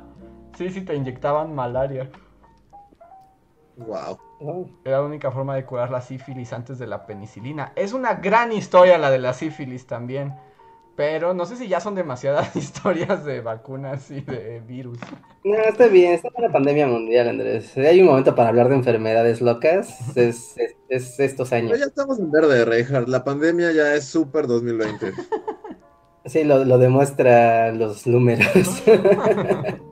Chale, pues que, bueno, No sé pero ustedes, pero yo sí, o sea, dijeron semáforo verde y no volvió a haber un cubrebocas en la calle. Así. Sí, la gente. yo sigo usando, la neta, aunque me vean raro y así, pero ya nadie está usando cubrebocas aquí. O sea, ya. sí, te creo, ¿Sobre te qué? creo totalmente. Y los viejos, ¿no? Los viejos que han tomado las calles, ya ellos ya no hay ley para ellos. Bueno, aquí viejos jóvenes todos, o sea, es increíble cómo nomás dijeron semáforo verde y al día siguiente ya no hay cubrebocas en las calles. Sí, yo ayer estuve allá en Reforma, ¿no? Y también era como, bueno, seguramente estará más o menos normal y como para escaparnos de la gente fue de, vámonos al bosque, ¿no? Pues vamos a Chapultepec, damos la vuelta ahí, ahí está más tranquilo. No manches, wow, era así como un día normal del premundo de cantidad de gente con sus niños y todos yendo al zoológico y los puestos ambulantes y todos gritando, ¿no? De llévele, llévele sus máscaras de su maquillaje, su tatuaje, sus lentes, ya como, wow, un montón de gente gritando alrededor y toda aglomerada. Mm, No lo veía ¿La gente desde... o ya no? ¿Cómo? No, bueno, sí había, sí había cubrebocas, o sea, la gente en general sí traía el cubrebocas. Pero el contexto sí era como de, wow, creo que el cubrebocas con, tan, con una aglomeración de este tipo es un foco de infección latente. Sí, no, no, no. sí, sí me bajoneó. Ya que pasas el, ves que entras por Chapultepec, o sea, por la puerta principal, ya que pasas el, el- la, entrada al zoológico, ya se vuelve, ¿no? Como el zoológico, bueno, el, el bosque tranquilo. Pero hasta entonces, antes de eso, neta, era el pandemonio. Hasta fue de, no, no, ¿qué hacen? Bueno, ¿qué hacemos, no? Porque yo estaba ahí. ¿No? ¿Cómo Luis? Que era Chapultepec en domingo, pues Sí, es como Sí, sí, esperarse que un desmadre, ¿no? Sí, sí, sí. O sea, y así, total, si no fuera porque había cubrebocas involucrados, como si fuera prepandemia, o sea, un domingo Eh, ese es el cualquiera. problema del mensaje ambiguo de ya estamos en verde, pero seguimos en pandemia, hay que seguirnos cuidando, aunque ya está en verde, y verde significaba que ya no había medidas. Es así Y como... verde significa puede proceder como usted quiera, pero no lo haga como usted quiera. Use el cubrebocas, pero es lo que usted quiera porque es verde. Sí, está muy raro todo. Sí, está muy, muy raro. Y bueno, ahora sí, el último super chat de la noche de Javier Charles que dice otro Google Rewards para mi canal favorito. Reinhardt, ¿cuándo vuelve el dojo? No, gran pregunta. Ah, esperaría la próxima semana. Yo esperaría la próxima semana todavía, que estoy poniendo todo mi setup y todavía no acabo de acomodar aquí y, y- y necesito estar tranquilo para streamear videojuegos. Va a ser muy importante porque no he jugado nada en dos meses y medio, o sea, es como un síndrome de abstinencia muy poderoso. es como, Yo también tengo, yo tengo mucho que no juego nada. O sea, llevo como 4 o 5 meses que no juego más. O sea, solo Magic, ¿no? Pero eso no, no es como lo mismo. Sí, no, así como voy a agarrar el play, o sea, voy a agarrar así el play y voy a platinar un juego. No. O sea, yo me quedé en el arco final de la historia de Spider-Man y ahora que regrese no voy a saber ni cómo saltar. O sea, va a ser un problema. El peor Spider-Man ya en la batalla final. Sí, sí, va a ser muy triste. Ya ni me acuerdo qué onda con sus problemas con Mary Jane ni nada. Voy a tener que volver a empezar o no sé. Pues bueno, pues creo que ahora sí llegamos al final. Recuerden para los miembros de comunidad tenemos unos minutos extra en el postcotorreo donde solo los miembros de comunidad pueden participar y podemos contestar y platicar más directamente con ustedes. Eh, les recordamos una vez más que tenemos video nuevo, vayan a verlo, compártanlo y antes de irse a esta transmisión déjenle su like por favor. Eh, pronto like, like, like. tendremos noticias, creo, de algunos eventos en los que participaremos virtuales. Sí. No, ya les podemos decir, ¿no? ¿Ya? ¿Ya es hora? ¿Ya puedes? No sé, pero es que tú eres el un que... correo hace eres- rato que decía, oigan, ¿qué onda? Hay que empezar con la promoción ya. Ah, bueno, pues eso tú lo sabes, Reja. Si ya se vale, pues dale. Sí, yo mientras venía a este podcast recibí un correo donde decía que pam pam pam pam pam pam pam pam pam estaremos en Talentland, amigos. Justo como se había cancelado el año pasado, ahora sí vamos a estar en Talentland. Eh, virtual porque sigue la contingencia y todo esto, pero vamos a estar dando una plática muy padre en la que se van a poder inscribir. Además, el evento, el evento es de, es de, es de pago, ¿no? Así que para toda nuestra comunidad. Tendremos, pronto anunciaremos la, la dinámica, pero tendremos boletos para que puedan asistir a todo el evento de Talentland. ¿No? Ya les diremos cuál es la dinámica, pero tendremos aquí cortesías para la comunidad del Bully Podcast y de Bully Magnets.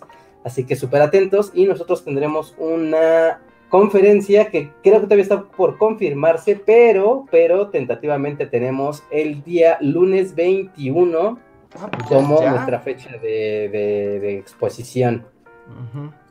Sí, sí, ya en 15 días, en 15 Ay, días. tengo miedo, corro en círculos. Sí, sí, sí, yo también corro en círculos porque hacer una conferencia de Talentland hay que hacerlo como decir algo cool y acá y ser profesional. Y yo ya no me acuerdo cómo ser profesional, estamos encerrados. ¿Me pongo traje o no? no, dejas. Soy cool. ¿Cómo funciona el coolness de una conferencia de ese tipo en virtual? Pues y ves igual. Sí. Ah, Ok, ok, ok. Es no preocuparse, es el, el nuevo. Ujú. Ok, pues sí, ahí estaremos. Entonces les recomiendo mucho que eh, si no conocen qué es Talentland, eh, pasen a su página y chequen. Hay, ah, hay temáticas para todo el mundo tequi, todo el mundo de, de tecnología, pero va desde emprendimiento, tecnología, programación, hasta la parte de creatividad, de arte, eh, bueno, arte digital en todas sus expresiones, eh, videojuegos, eh, eh, redes sociales, creación, criptos, de todo. O sea, vale mucho la pena que se asomen a ver la agenda de Talentland. Nosotros vamos a estar ahí justamente platicando como creadores de contenido en Internet. Ya les contaremos cuál va a ser la temática de la, de la plática que les vamos a dar. Va a estar como, va a estar cool.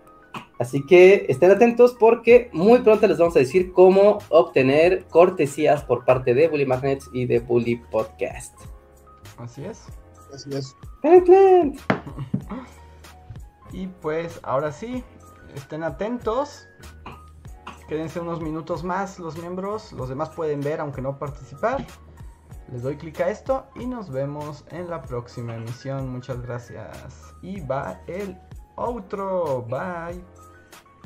Bye. Síguenos en Facebook, Twitter y YouTube con el usuario Bully Magnets. También suscríbete a nuestro podcast en iTunes y en la app de Mixler para tener lo más nuevo de nuestros contenidos siempre a la mano. Deja tus comentarios, suscríbete, compártenos con tus amigos y recuerda, Bully Magnets, donde la historia en verdad es divertida.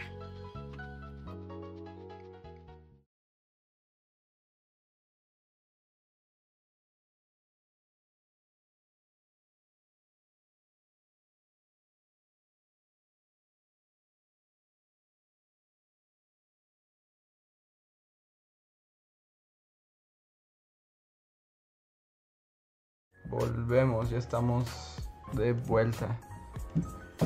Pero, gente, gente, díganos si nos pueden ver, si nos escuchan bien, si están ahí los miembros de comunidad y quiénes están para que los saludemos.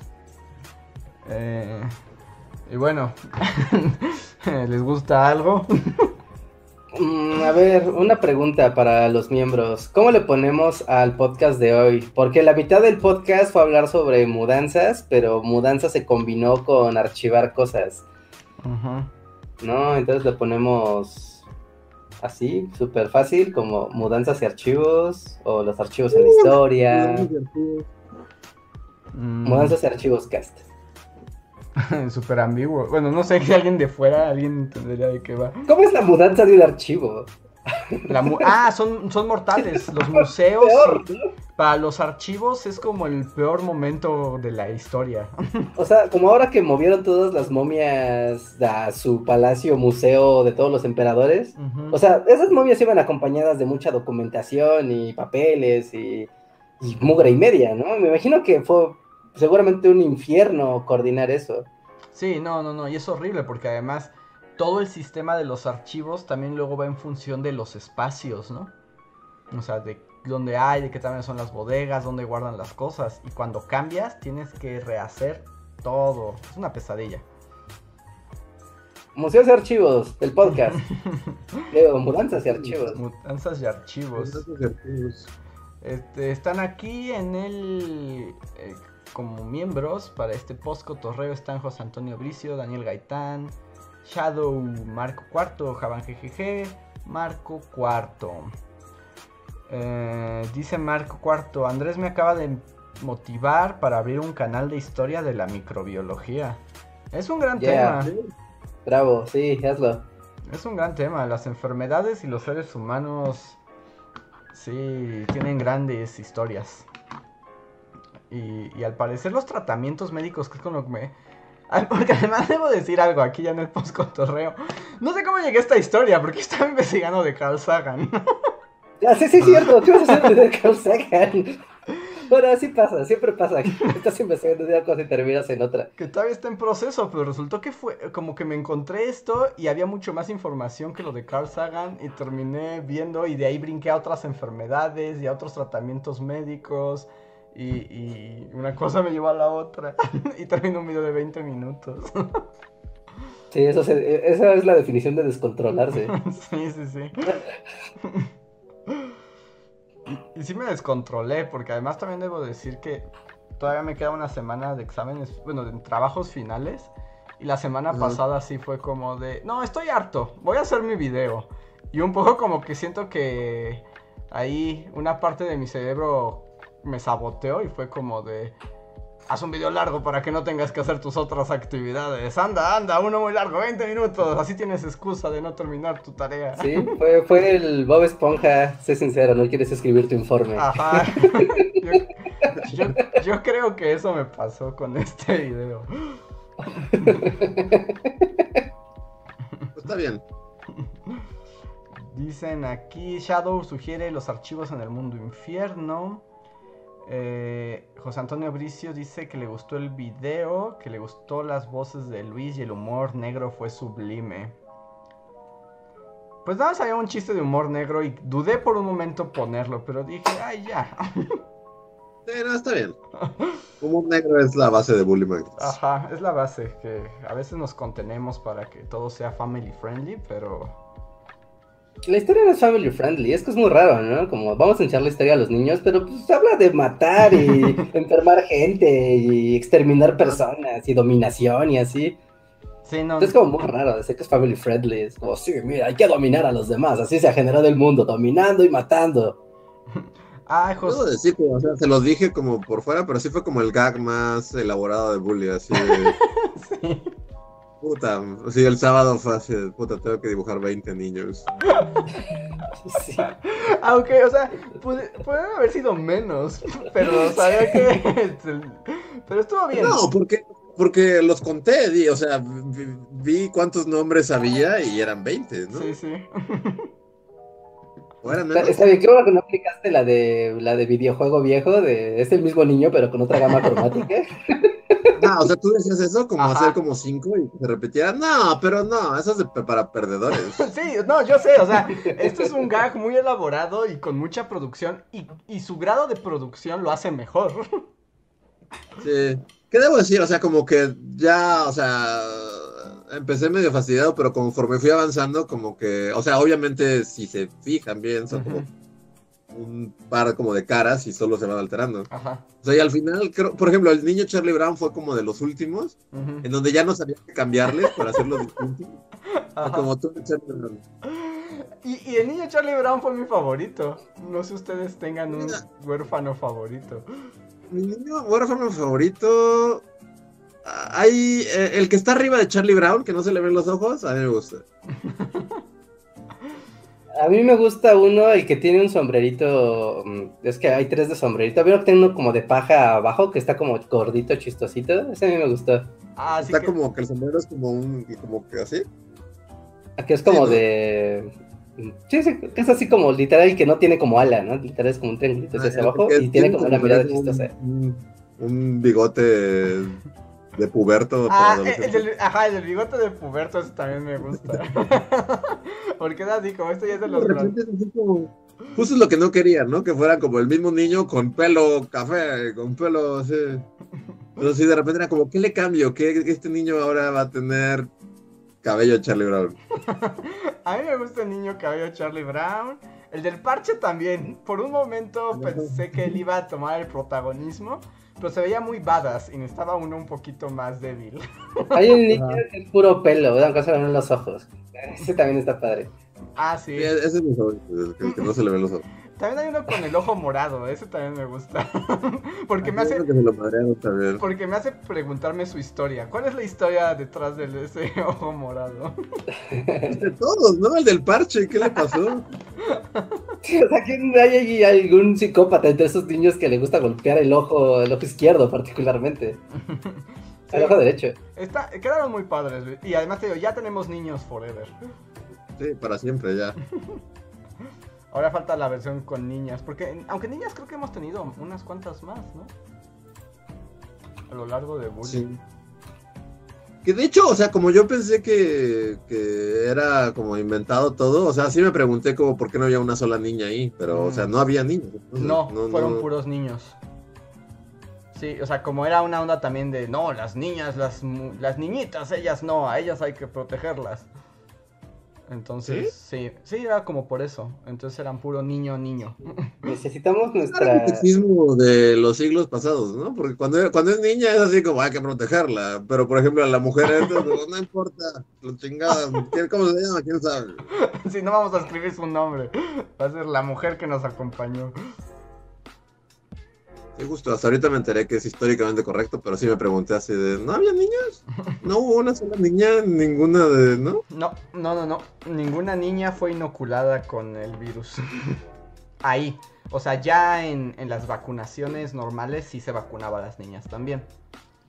Mm, Pero como para el via para los viajes, solo niños. ujú. Órale. Este, y bueno, nada más ya para cerrar el poscotorreo, dice José Antonio Martínez que la sección que a nadie le gusta, que ya no se nos olvida, Ah, ¿verdad? Ah, ah, pero cierto. solo quiero leer uno que nos mandaron a nuestro Twitter. Ese es muy, muy bueno. Ese va a ser el que hablemos porque la eh, semana pasada hablamos de que preguntamos a la gente de la comunidad si sus parejas nos odiaban. porque al parecer causamos un divorcio. Entonces, de eso platicamos y nos escribieron por Twitter. eh, Isme, que nos dijo, esto es para la sección que a nadie le No, no gusta". digas. No, no, no, me dijo que por aquí sí se puede. No, pero ese es el chiste, ¿no? Como que no se supiera en el canal de YouTube. No, no, pero porque ahí lo iban a leer, ¿no? No quería dejar registro. Para eso, pero ahora lo estás registrando en el canal. Ah, pues ya se registró, lo siento. Pues ya se destruí. jodió. ya, demasiado tarde.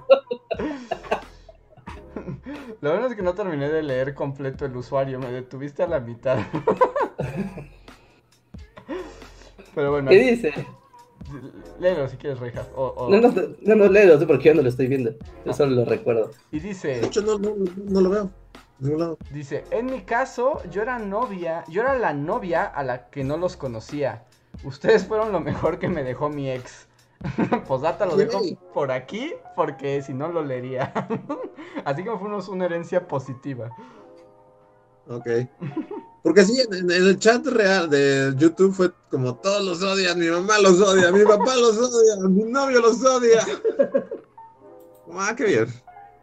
Pero aquí fuimos una buena herencia. Y bueno, Sí. muchas gracias a los miembros de comunidad y a toda la gente que nos escucha. Ahora sí, terminamos. Gracias a todos, nos vemos el próximo podcast y estén atentos para más noticias de Bully Magnets. ¡Wow! Se me estoy viendo que se robaron vilmente en Capital 21 el video de Bully. Pero literal se lo robaron. ¿Quién es Capital 21? Y aparte salgo yo como en un holograma. ¡Fuck! ¿Qué? Sí, vi el vean holograma y, y ya mi cerebro es como estoy muy cansado para saber que me dijo el holograma. Es el video, es exactamente el mismo video de, de Bully, el que hice, de la democracia, No, no, pero no, para evitar no, verme yo en mi librero, no, me movieron un holograma. O sea, soy como Sordon.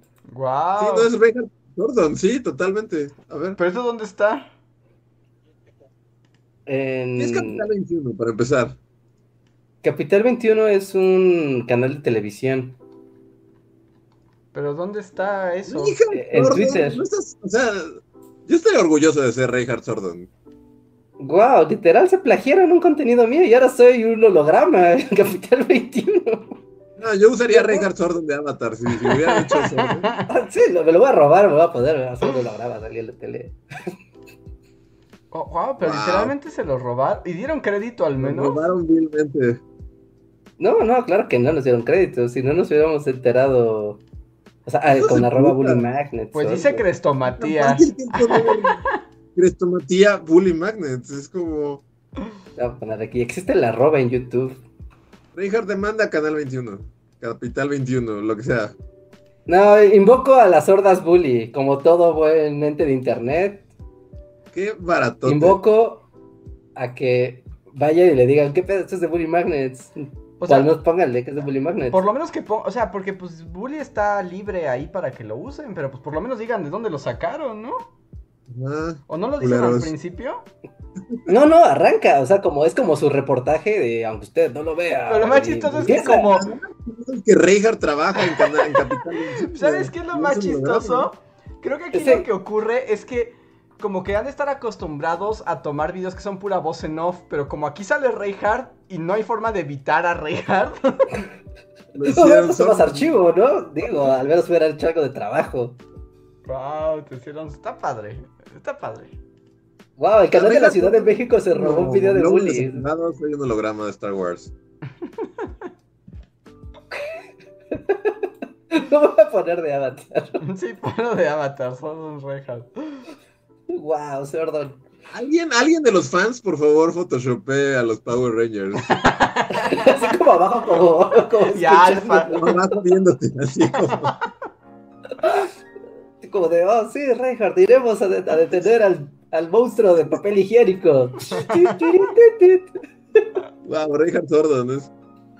O sea, porque yo o sea, como estaba buscando el mensaje, lo vi, Ujú. Pero sí fue así, de, no es muy tarde para saber qué es esto, pero. Wow. Sí, yo también dije, bueno, ¿qué será, no? Yo pensé que era un, alguien que alguien había hecho un meme o algo así. Pero no, es Capital 21 literal se lo robó. Pero me gusta que te hayan hecho sordo. Sí, ahorita me gusta hacer Sordon. Es como, wow, alguien tuvo que ver mi carota durante un rato y volver a ver un holograma. ¿Cómo lo haces? ¿Cómo haces el efecto Sordon? Pues para eso tienen acá expertos del after, ¿no? Ajá, ¿no? Sí. Con algún filtro de After Effects, ¿no? Como, así como si fuera, hicieras uno de, de TikTok, pero pues acá con herramientas de Adobe chidas. Sí, escucho el tema de los Power Rangers y la guitarrita, sí. Oh no, es Reinhardt, te está hablando. Creo que está en problema. Regresemos a la Que, que, base. que Reja sería un ¿Cómo se gran sordo, que ¿no? ay, ay, ay? Alfa. Alfa. sí. Ajá. Alfa. Pero ¿no creen que Reinhardt sería un gran sordón? Sí, Re- si alguien de nosotros sería sordo, no es Reinhardt. Sí, sí, podría ser un gran sordón y coordinar a los Power Rangers. Sí, diría así. Oh no, Reinhardt no responde. Ay, ay, ay. Sí, así todos estos días. No, Reinhardt hace caras locas. Ay, ay, Ay, ay. ay, ay, ay. Wow, ya me hizo la noche. Sí, está chido, está chido. Va, pues ahora sí le voy a dar bye a esto. Gracias, gente. Nos vemos.